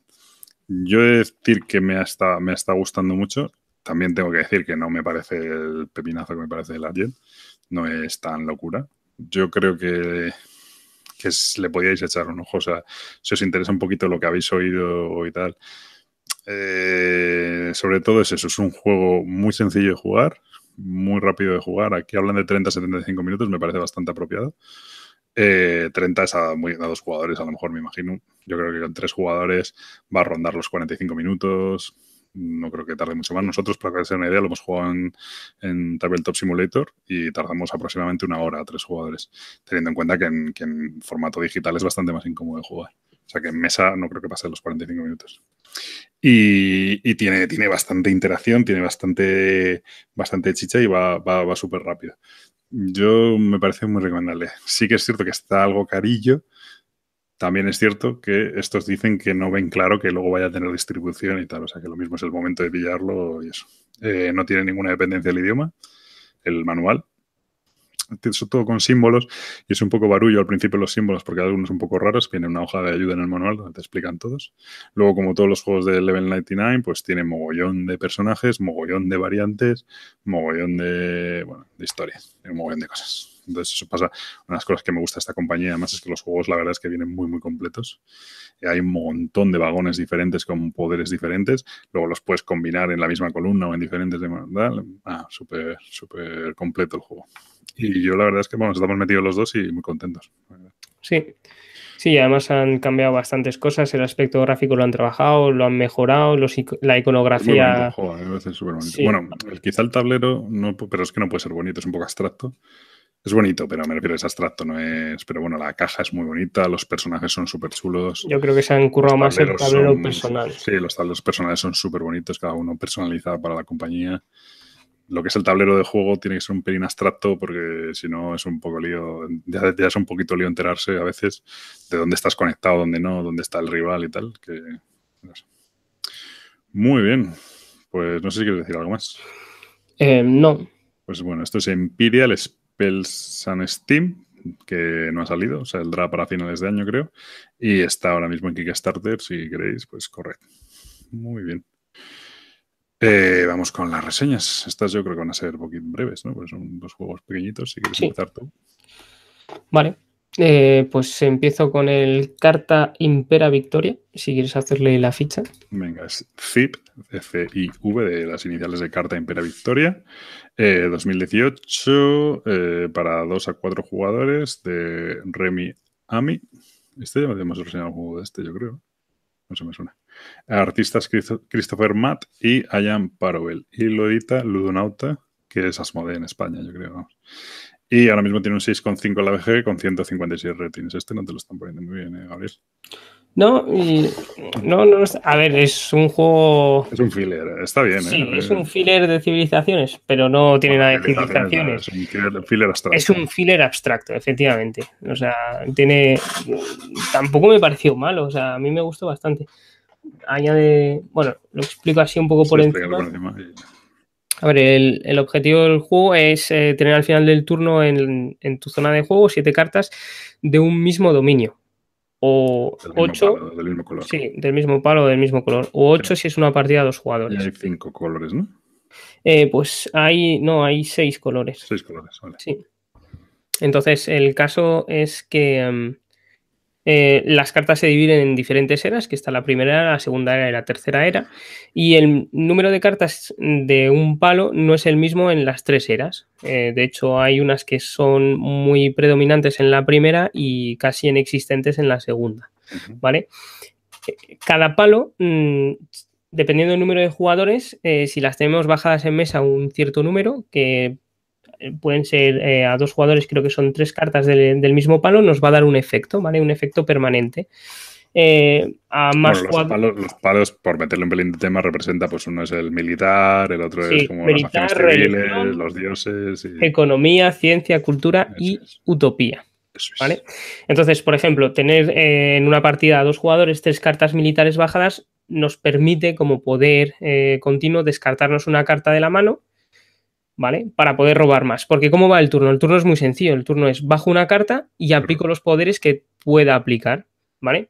Que hay poderes permanentes y poderes de efecto de descarte. Entonces, los de efecto de descarte los puedes hacer en cualquier momento, descartándote de la carta del, palo. Si quitas una carta que tengas bajada, dices, bueno, pues quito esta carta verde y hago este poder, que suele ser más Efectivamente. Eso es. Te da un poder mm, que no es eh, del. O sea, no es de continuo, pero sí que es más, más fuerte que el poder continuo que da. Mm. Y luego está el poder permanente, que es eso que te permite, pues a lo mejor descartarte una carta o robar más cartas, ¿no? Aumenta tu límite de mano. Sí, efectivamente. Por ejemplo, la religión, eh, si tuviéramos tres cartas bajadas, nos aumenta el límite de mano de dos. Si tuviéramos cinco cartas del mismo palo, ya nos aumenta también el límite de otras dos. Entonces estamos hablando que al principio es un límite de mano de tres, podríamos llegar hasta tener siete cartas en la mano. Que al final básicamente te da más opciones para buscar las cartas que quieres bajarte. De, o sea, es decir, si estás buscando cartas rojas, pues si tienes muchas más cartas en la mano, pues es más fácil que si cada turno descartas muchas y robas muchas, pues tengas posibilidades de que te salgan más y poder jugarlas. ¿no? Sí, entonces aquí esto es una carrera a ver quién baja las siete cartas eh, lo antes posible o las ocho en dos jugadores. Lo que pasa es que cada carta añade un montón de interacción con los rivales, porque por ejemplo la de economía, si te la descartas, se la pones en, un, en uno de los palos al otro jugador y ese jugador no puede jugar cartas eh, en su siguiente turno de ese color de palo. Claro, eh, si alguien va a conseguir la séptima, pues dices, no, pues descarto esta y no puedes poner la séptima este turno. Claro. Eh, hay otras cartas que, por ejemplo, si la pones debajo de la carta de, o sea, debajo de la pila de cartas del palo y necesita conseguir una carta más. Entonces ya pasa del límite de 8 a 9. Entonces es irse puteando así eh, hasta que alguien consiga la, victoria o teniendo las 8 cartas o que se acabe los, eh, el mazo de era. Y entonces ahí empieza una puntuación por, por mayoría. Por mayoría. El que tenga más mayorías en, en cada palo pues gana. Y si hay empate, pues los palos tienen un orden eh, que se van comiendo, vamos, básicamente, que el que más tenga de un palo gana, etcétera. El orden no me acuerdo, Muy sencillo el juego y realmente eso es un abstractillo de, intentar encontrar las cartas, bueno, pues eso, intentar encontrar las, las, siete cartas del mismo color, siete, ocho, y mientras vas jugándolo y vas cogiendo poderes pues que te permiten alcanzar ese objetivo o vas puteando a los otros y tal. Es un juego majete, ¿no? Dura más de, ¿qué? 20 minutos, 25 minutos. Sí, se juega muy rápido, la verdad es que no... Es chula, la edición es muy chula, la caja es súper chula, la verdad, las cartas son grandes y tal. Son cartas tamaño del Seven Wonders. Sí, tarot, de este tarot. Sí. Bueno, no sé, a mí me parece, pero vamos, un juego correcto, tampoco me dijo especial cosa, pero... No, pero así para, para jugarlo entre juego y juego, a mí sí me pareció interesante, sobre todo el hecho de la interacción que ofrece me, me, parece bastante curioso. Muy bien. ¿Algo más? No. Pues nada, esto es Carta Impera Victoria. Zip. Muy bien, vamos a cerrar con uno que traje yo de ese. Me gasté una pasta en este juego que sin morir. Eh, aunque no sé si lo he pagado. Bueno, porque esto me lo trajeron y no tengo claro que lo haya pagado este juego. Eh, me lo trajeron, me refiero, no me lo regaló la editorial, me lo trajo alguien y no sé yo si me lo han cobrado. Eh, Import Sport, ¿vale? Es un, juego de, bueno, básicamente voy a decir, voy a hacer la ficha. Ahora mismo tiene un 7,3 en la BGG con 312 ratings. Es un juego que está difícil de conseguir, ¿vale? Ahora mismo, yo no sé si, si, tiene distribución en España. Creo que alguien lo iba a importar y tal. Pero bueno, no hay muchas copias por ahí rondando y fue un Kickstarter y luego se consiguen algunas copias en ese. Yo no sé si llegó tal. Pero bueno, el diseñador es Jordan Draper y el artista es eh, Jordan Draper. Y la editorial es Dark Flight, que me da a mí que es la de Jordan Draper, ¿vale? Eh, muy bien. Le ponen un peso de 3,4 en la BGG, quizá me parece un poco excesivo, pero bueno. Hombre, si le metes todos, yo creo que puede ser, ¿eh? No cambia mucho el peso realmente por meter más expansiones o menos. Bueno, eh, esto Mm, para el que haya jugado Gloria Roma, yo no he jugado Gloria Roma, pero al parecer lo copia prácticamente literalmente. ¿no? Eh, el caso, la gran mecánica, eh, bueno, el juego va de, somos una compañía naviera y tenemos que importar y exportar contenedores y tal. Bueno, al final es conseguir créditos, que son puntos de victoria. Empezamos con una serie de créditos eh, y hay que llegar a 50 créditos. ¿Cómo se consiguen créditos? Pues haciendo entregas.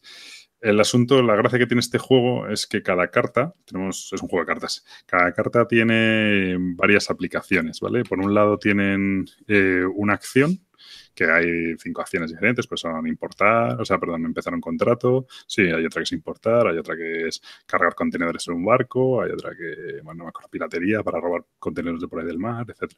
Pero bueno, eh, aparte de la habilidad, tienen un color de contenedor, pues te dice, pues es un, pues es un contenedor eh, azul clarito, es un contenedor, eh, yo qué sé, rojo, o lo que sea, ¿no? Aparte tienen un poder arriba especial y bueno, tiene una serie de cosas, tampoco me voy a eh, extender mucho porque este juego, uno de sus principales defectos que ya diré luego, es el tema de la explicación, es un poco confusa. los dos primeros turnos son un poco confusos hasta que entiendes un poquito cómo va. ¿Cuál es la coña del juego? Yo en mi turno voy a jugar un poder o sea, una acción, perdón, que puede ser, imagínate, empezar un contrato, ¿no? Eh, los demás jugadores pueden elegir si hacen, si juegan otra carta igual que la mía, yo juego una carta, imagínate, empezar un contrato, creo que es amarilla, pues yo juego una carta amarilla, ellos pueden decidir jugar una carta amarilla de su mano y entonces hacen la misma acción que yo, o si no quieren o no pueden, pueden decidir robar cartas del mazo hasta el límite de mano, que son cinco, o si ya tienen cinco, pues robar una carta más. Entonces, lo que mola del juego es que tú en los turnos de los demás puedes actuar también. Entonces, siempre estás atento y siempre estás haciendo cosas, ¿vale? Eh, y, luego el asunto es que tú cuando empiezas, imagínate, empiezas un contrato y yo cojo y pongo un contrato rojo en un contenedor. Ese contrato tiene un poder arriba, que cuando complete ese contrato eh, me va a dar mm, pues, una habilidad. Cada vez que alguien complete un contrato de tal tipo, me tiene que pagar dos créditos, por ejemplo. ¿vale? ¿Cómo completo los contratos? Pues hay otra acción que es la de carga, juego una acción de carga y por cada acción de carga que juegue puedo cargar un contenedor. Los contratos nos piden eh, un número de contenedores, normalmente son del mismo color, si el contrato es rojo pues nos pide que, metamos, imagínate, cuatro contenedores rojos en un, en barco. Entonces, pues son más cartas rojas que tienes que ir jugando. Cuando consigues cargar esas, esas cuatro cartas rojas, el barco sale a alta mar, tú ese barco de momento lo pierdes porque empiezas, bueno, tienes dos barcos disponibles, el poder ya lo tienes disponible y aparte cobras, cobras tantos en función del número de contenedores que has entregado, pues no sé si son, creo que son 6, 10 y 14, si son 2, 4 o 6 contenedores los que entregas, ¿vale? Son créditos que robas. Daos cuenta que con, con entregar un barco de 6 contenedores estás cobrando ya 14 y el, la partida es a 50 puntos y empiezas con 10, o sea que realmente, eh, bueno, ahí bastante, es bastante rápido, ¿no? Y se trata de eso, de ir completando contratos y aparte hay una, serie de acciones que te permiten colocar cartas en tu tablero con, mm, con acciones disponibles para automáticamente.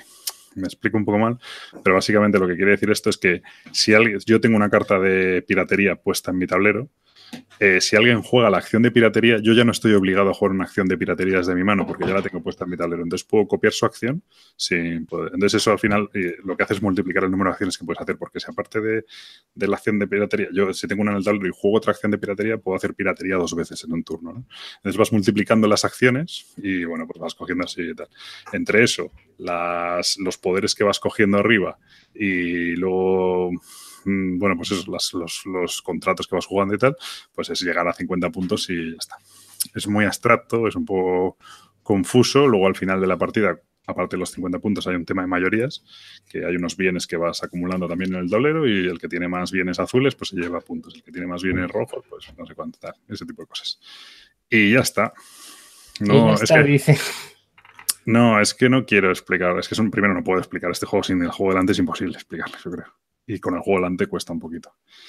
Em, es un juego muy caótico. De hecho, tienen bastantes puntos porque hay, alguna carta que, por ejemplo, eh, hay algunos de los, hay algún contenedor que cuando lo entregas, algún contrato cuando lo entregas, te dice, nombra una carta el juego tiene como 120 cartas diferentes. Dice, nombra una carta por su nombre, pues los nombres que tienen las cartas son los bienes que estás entregando, pues eh, armas ilegales o hay uno que es, por ejemplo, Kickstarter retrasados, o hay otro que es eh, Teslas, ¿no? Pues tú dices, dice, te dice, nombra una carta, y dices Tesla, pues robas la primera carta del mazo y si es Tesla, si resulta que de las 120 has atinado con la que es, te dice, has ganado el juego directamente, ¿no? O sea, tiene ese punto caótico bastante, bastante loco. Y bueno, a mí es un juego que me ha hecho mucha gracia, eh, pero tiene una serie de defectos. Esto que digo del turno y los multiplicadores de las acciones y el poder actuar en el turno del otro y tal, cuesta un poquillo pillarlo. La verdad es que es un poquito confusite.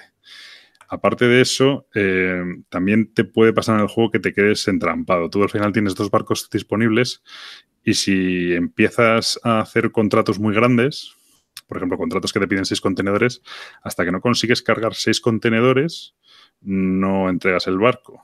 No puntúas y no consigues el poder. Aparte, los barcos que entregas se quedan en alta mar y hasta que no son vaciados de los contenedores que tienen, pues ya sean con acciones de piratería o acciones de importar o lo que sea, no recuperas el barco y no puedes empezar un contrato nuevo. Entonces, eh, si además si no haces entregas, no puedes conseguir multiplicadores de acciones. Entonces, al final, si empiezas a hacer contratos muy grandes, te quedas ahí entrampado en el que no haces ni entrega ni tal y te quedas un poco bloqueado y los demás jugadores se van disparando y se te van, ¿no?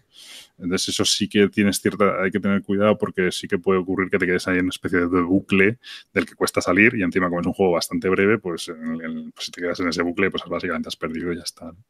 Entonces, mm, tiene una curva un poco complicada. Dicho esto, mm, a mí me gusta mucho en el sentido de de actuar durante los turnos de los demás. Eh, siempre tienes que estar atento, intentando aprovecharte de, si alguien lanza un barco eh, que los contenedores que a ti te interesa meter en tu barco, pues a intentar conseguir acciones de piratería para poder robar esos contenedores y meterlos en tu barco.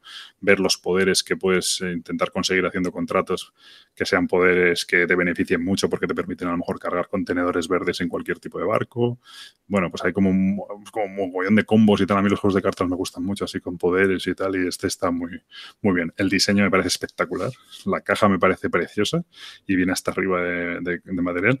Es cierto que es bastante caro, vale creo que 40 dólares el juego básico. Y eso, pero bueno, tú también lo has probado y... Sí, pero la edición viene muy chula. O sea, sí, sí que es verdad que es un poco caro, pero la, edición era. La edición es un contenedor, es como si fuera un contenedor. Pequeñito. Y, y, los barcos de plástico también molan un montón. Eso es una expansión, por ejemplo, ¿es? Vale. Es claro, como la tenías, pues. No, yo jugué, me parece una, no lo, recuerdo vagamente y sí que me había gustado un montón. Y una de las cosas que le echaba en falta era que los contenedores fueran de diferentes colores. Y es verdad que eso es otra expansión por lo que me comentabas. Sí. el asunto es que si tú empiezas un contrato de un, de un contenedor rojo, ¿vale? De una carta roja, porque al final, es decir, todas las cartas que son del mismo color tienen todas el mismo, la misma acción y tienen todas el mismo tipo de bien y tienen todas el mismo tipo de, bueno, la misma, el mismo tipo de contrato, ¿vale? Entonces, es decir, las cartas rojas son todas acciones de piratería, son todo bienes ilegales y todas piden contenedores rojos en el juego básico. Lo que dice Gabriel es que hay unas expansiones por ahí que, aunque sea una carta roja, puede ser que te pida contenedores azules o, o mezcla uno rojo, uno amarillo y uno verde. ¿sabes? Porque sí es verdad que en el juego básico, si tú intentas cargar seis contenedores rojos, conseguir seis cartas rojas para cargar, pues cuesta bastante. Claro, y yo creo que eso le quita un poco el defecto que, decías al principio, ¿no? De, que si coges un contrato grande, te bloqueas. Porque recuerdo que conseguir las cartas de un mismo color o alguien más ya había enviado algún barco a alta mar y podía recuperar de ahí. Es que puede ocurrir encima además que haya dos jugadores intentando llenar un barco del mismo tipo de material. Y entonces hasta que uno de los dos no consigue entregar el barco y ya está en alta mar y el otro puede robar de allí, pues está bastante puteado, sí, sí. Y una cosa que no, que creo que en las primeras partidas, o, por lo menos en la que yo recuerdo, no, tuvimos muy en cuenta fue las mayorías, o yo no lo tuve muy en cuenta, y es bastante importante porque da. o sea, hay, cinco tipos de bienes y cada. Entonces, eh, eso mola bastante porque, bueno, primero, al final de la partida, por cada bien que tengas acumulado, que bueno, se acumulan de una manera, no voy a entrar en eso ahora, eh, te dan un punto. Excepto los bienes ilegales que te dan dos puntos, ¿vale? Entonces a lo mejor acabas con siete bienes, de los cuales dos son rojos, que son ilegales, pues entonces son cinco puntos y cuatro, pues nueve puntos que haces más, ¿no? Estamos hablando de que la partida se acaba cuando llegas a 50, de repente has hecho nueve puntos, pero aparte tienes la mayoría, el que más bienes azul, azul tenga, pues son seis puntos. Todos dan seis puntos, excepto hay unos bienes que son los de lujo, que dan diez puntos, y, y, luego hay otros, los bienes ilegales, el que más tiene, esto es bastante chulo, porque restan puntos, restan seis puntos. Entonces, los bienes ilegales dan muchos puntos, pero tener la mayoría te quita puntos, ¿no? Porque ya se te tiene que tan pillado y entonces. Entonces, las mayorías, a lo mejor en, tema de mayorías, haces a lo mejor 24, 25 puntos tranquilamente, o 30 puntos. Y estamos hablando de que la partida se acaba cuando alguien llega a 50, o sea, son 50 más 30 más que haces. Entonces, las partidas se acaban sobre los 80 puntos y son muy importantes las mayorías, sí. Pero bueno, es cierto que las primeras partidas es mejor intentar hacer los pedidos, entregas pequeñitas y tal.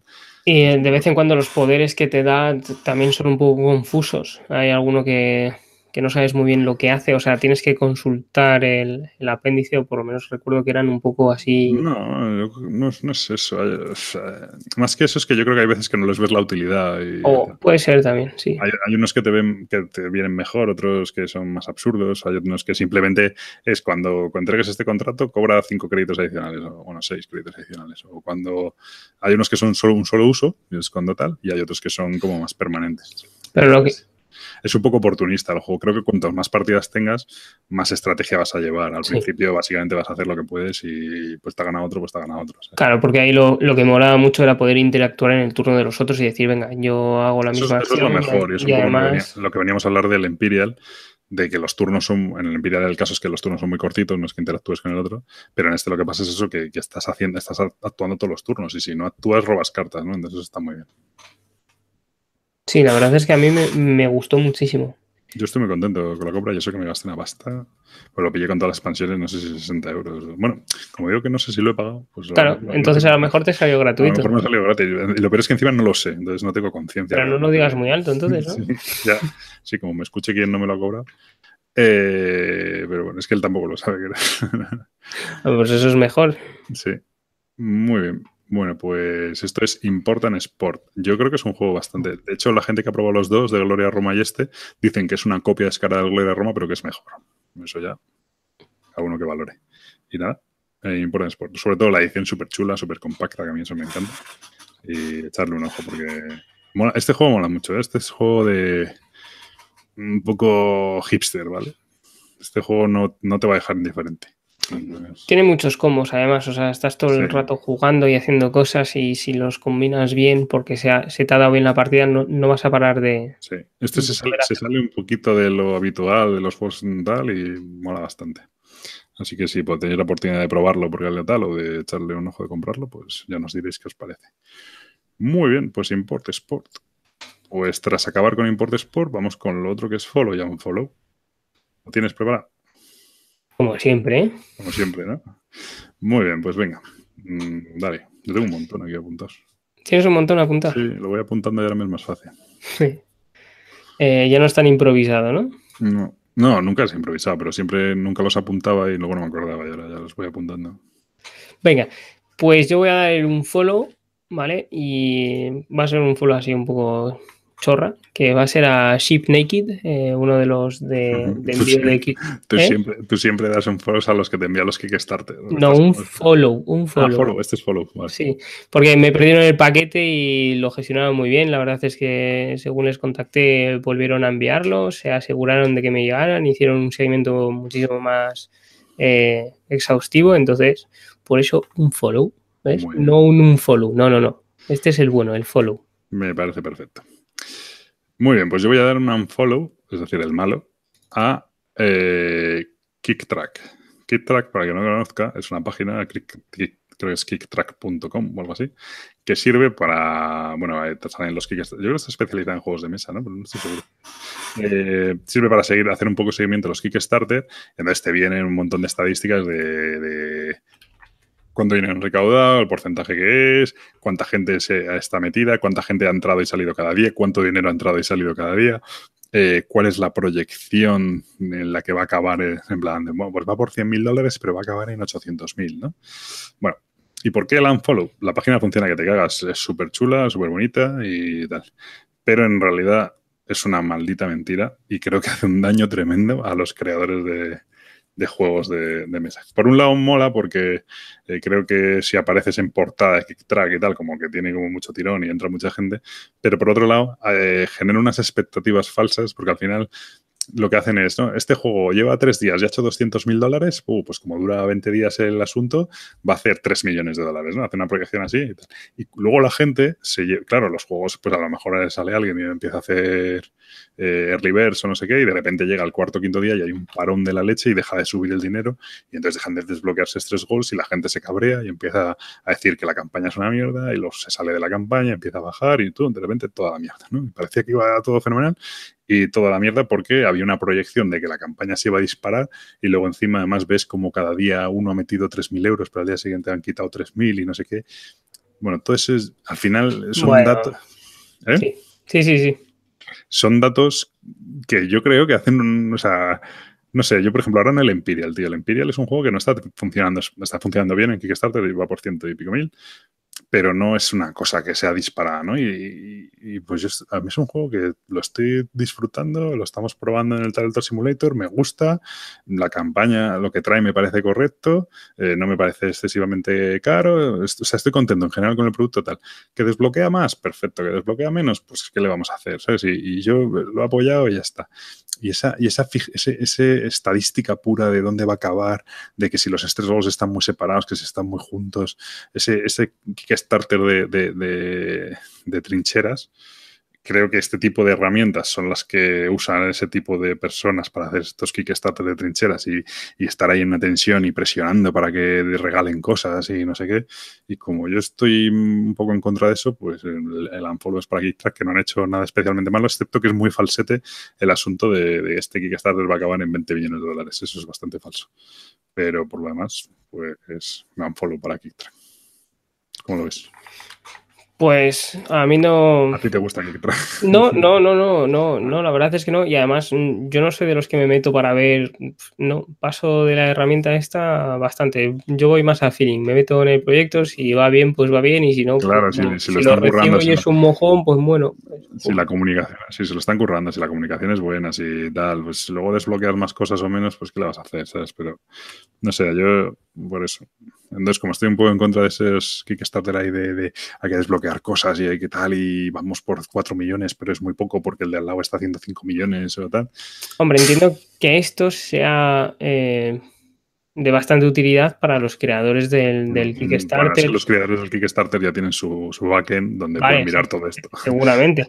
Pero para el usuario ver que un día se han quitado cuatro, el otro día se han metido cinco, que uno se ha metido solo con tres mil, no esto sé. Es, esto es para histéricos.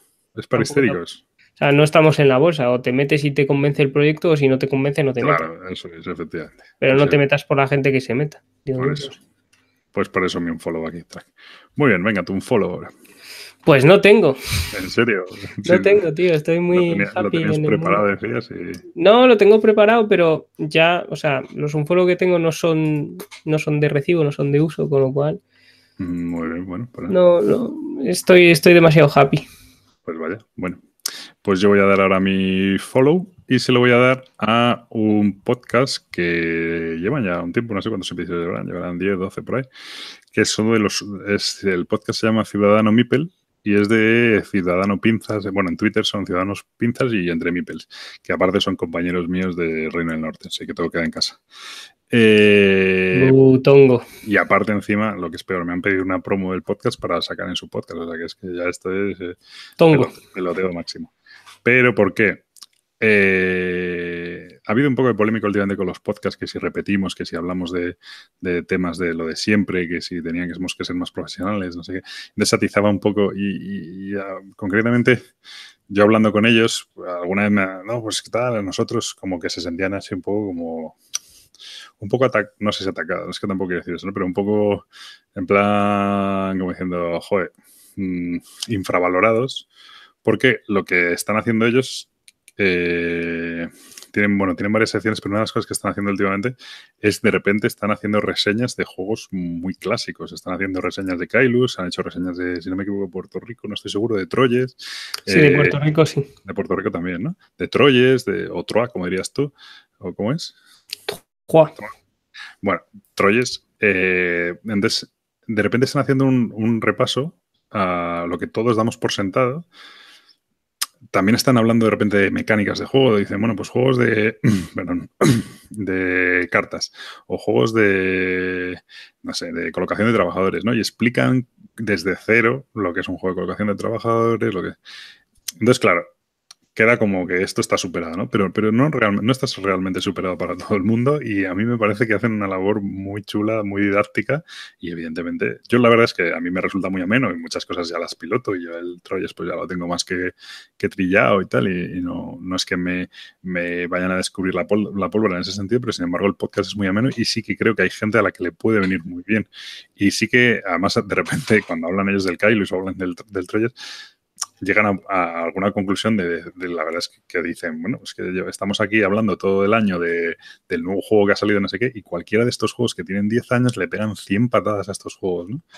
Y, o sea, que me parece, aunque todo lo demás por superar, me parece bastante útil de repente volver a esos juegos que son los realmente históricos, los realmente buenos, y que es muy raro que, mm, que los juegos que salen a lo largo del año superen esas joyas, ¿no? Entonces, eso por un lado. Y luego además tiene una sección que yo todavía me pillo un pelín lejos, pero que yo creo que, poco a poco intentaré llegar, que es lo del plan malvado, donde hablan de juegos con los que poder jugar con sus hijos, ¿no? Pues sus hijos pequeños y cómo les van introduciendo en diferentes juegos y tal. Y eso, también me, me, parece una sección muy chula que dentro de poco me será bastante útil y espero que alguno de vosotros os sea útil. Así que Ciudadano Mipel, por mi parte, muy recomendable. Yo creo que lo hace muy bien. Y aparte es un planteamiento diferente de todos los podcasts estos que estamos todo el día hablando de novedades, de lo último que ha salido, de y tal. Así, así que, que, muy recomendado por mi parte. Y ya está. La verdad es que mola bastante el podcast. Es, es entretenido. Es en plan parejita como nosotros y, y lo hacen bastante bien. Muy bien, no sé si quieres decir algo más. No, no, la verdad es que no. Nada más, bueno, pues te despides, que nunca te despides. Venga, hasta luego. Hasta luego, pues muy bien, hasta la próxima. Adiós.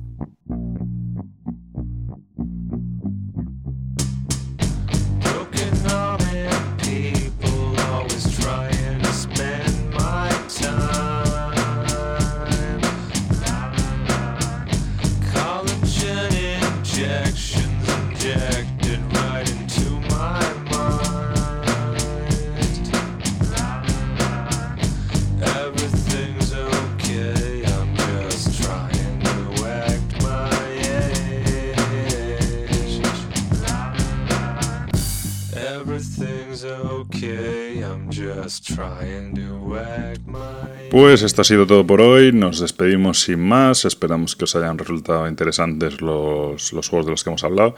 Por resumir un poquito, el Imperial, daos prisa si os interesa. Está en Kickstarter, un juego muy rápido.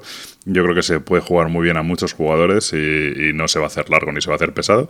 Con mucha interacción y la verdad es que nos ha sorprendido gratamente. No es una maravilla, como digo siempre, del Ariane Consortium, pero es un juego bastante, bastante, bastante chulo. El Carta Impera Victoria es un gran juego de, pues como filler, ¿no? Para hacer partidas y tal. También tiene mucha interacción. Eh, ahí ya, no sé lo que cuesta, creo que es baratito. La edición es bastante chula, la caja es súper chula, las cartas muy, muy bonitas. Y bueno, pues sin más, ahí lo tenéis. Y por último, el Import Sport, un juego a mí me convence mucho. Es también una edición preciosa, una edición súper super práctica, muy muy compacta, pero es cierto que es carito y es cierto que es un poco confuso al principio, no es un juego para jugar, es un juego un poco de culo duro porque aunque luego la mecánica es sencilla y tal, al, principio pillarlo es un poco, un poco complicado, pero desde luego es un juego original y dado que el Gloria Roma, las ediciones bonitas son imposibles de conseguir, pues oye, muy, este puede, puede ser útil. Eh, no me enrollo más, como siempre, si nos dais likes y, y nos hacéis comentarios, pues genial, y si no, pues nada, hasta la próxima.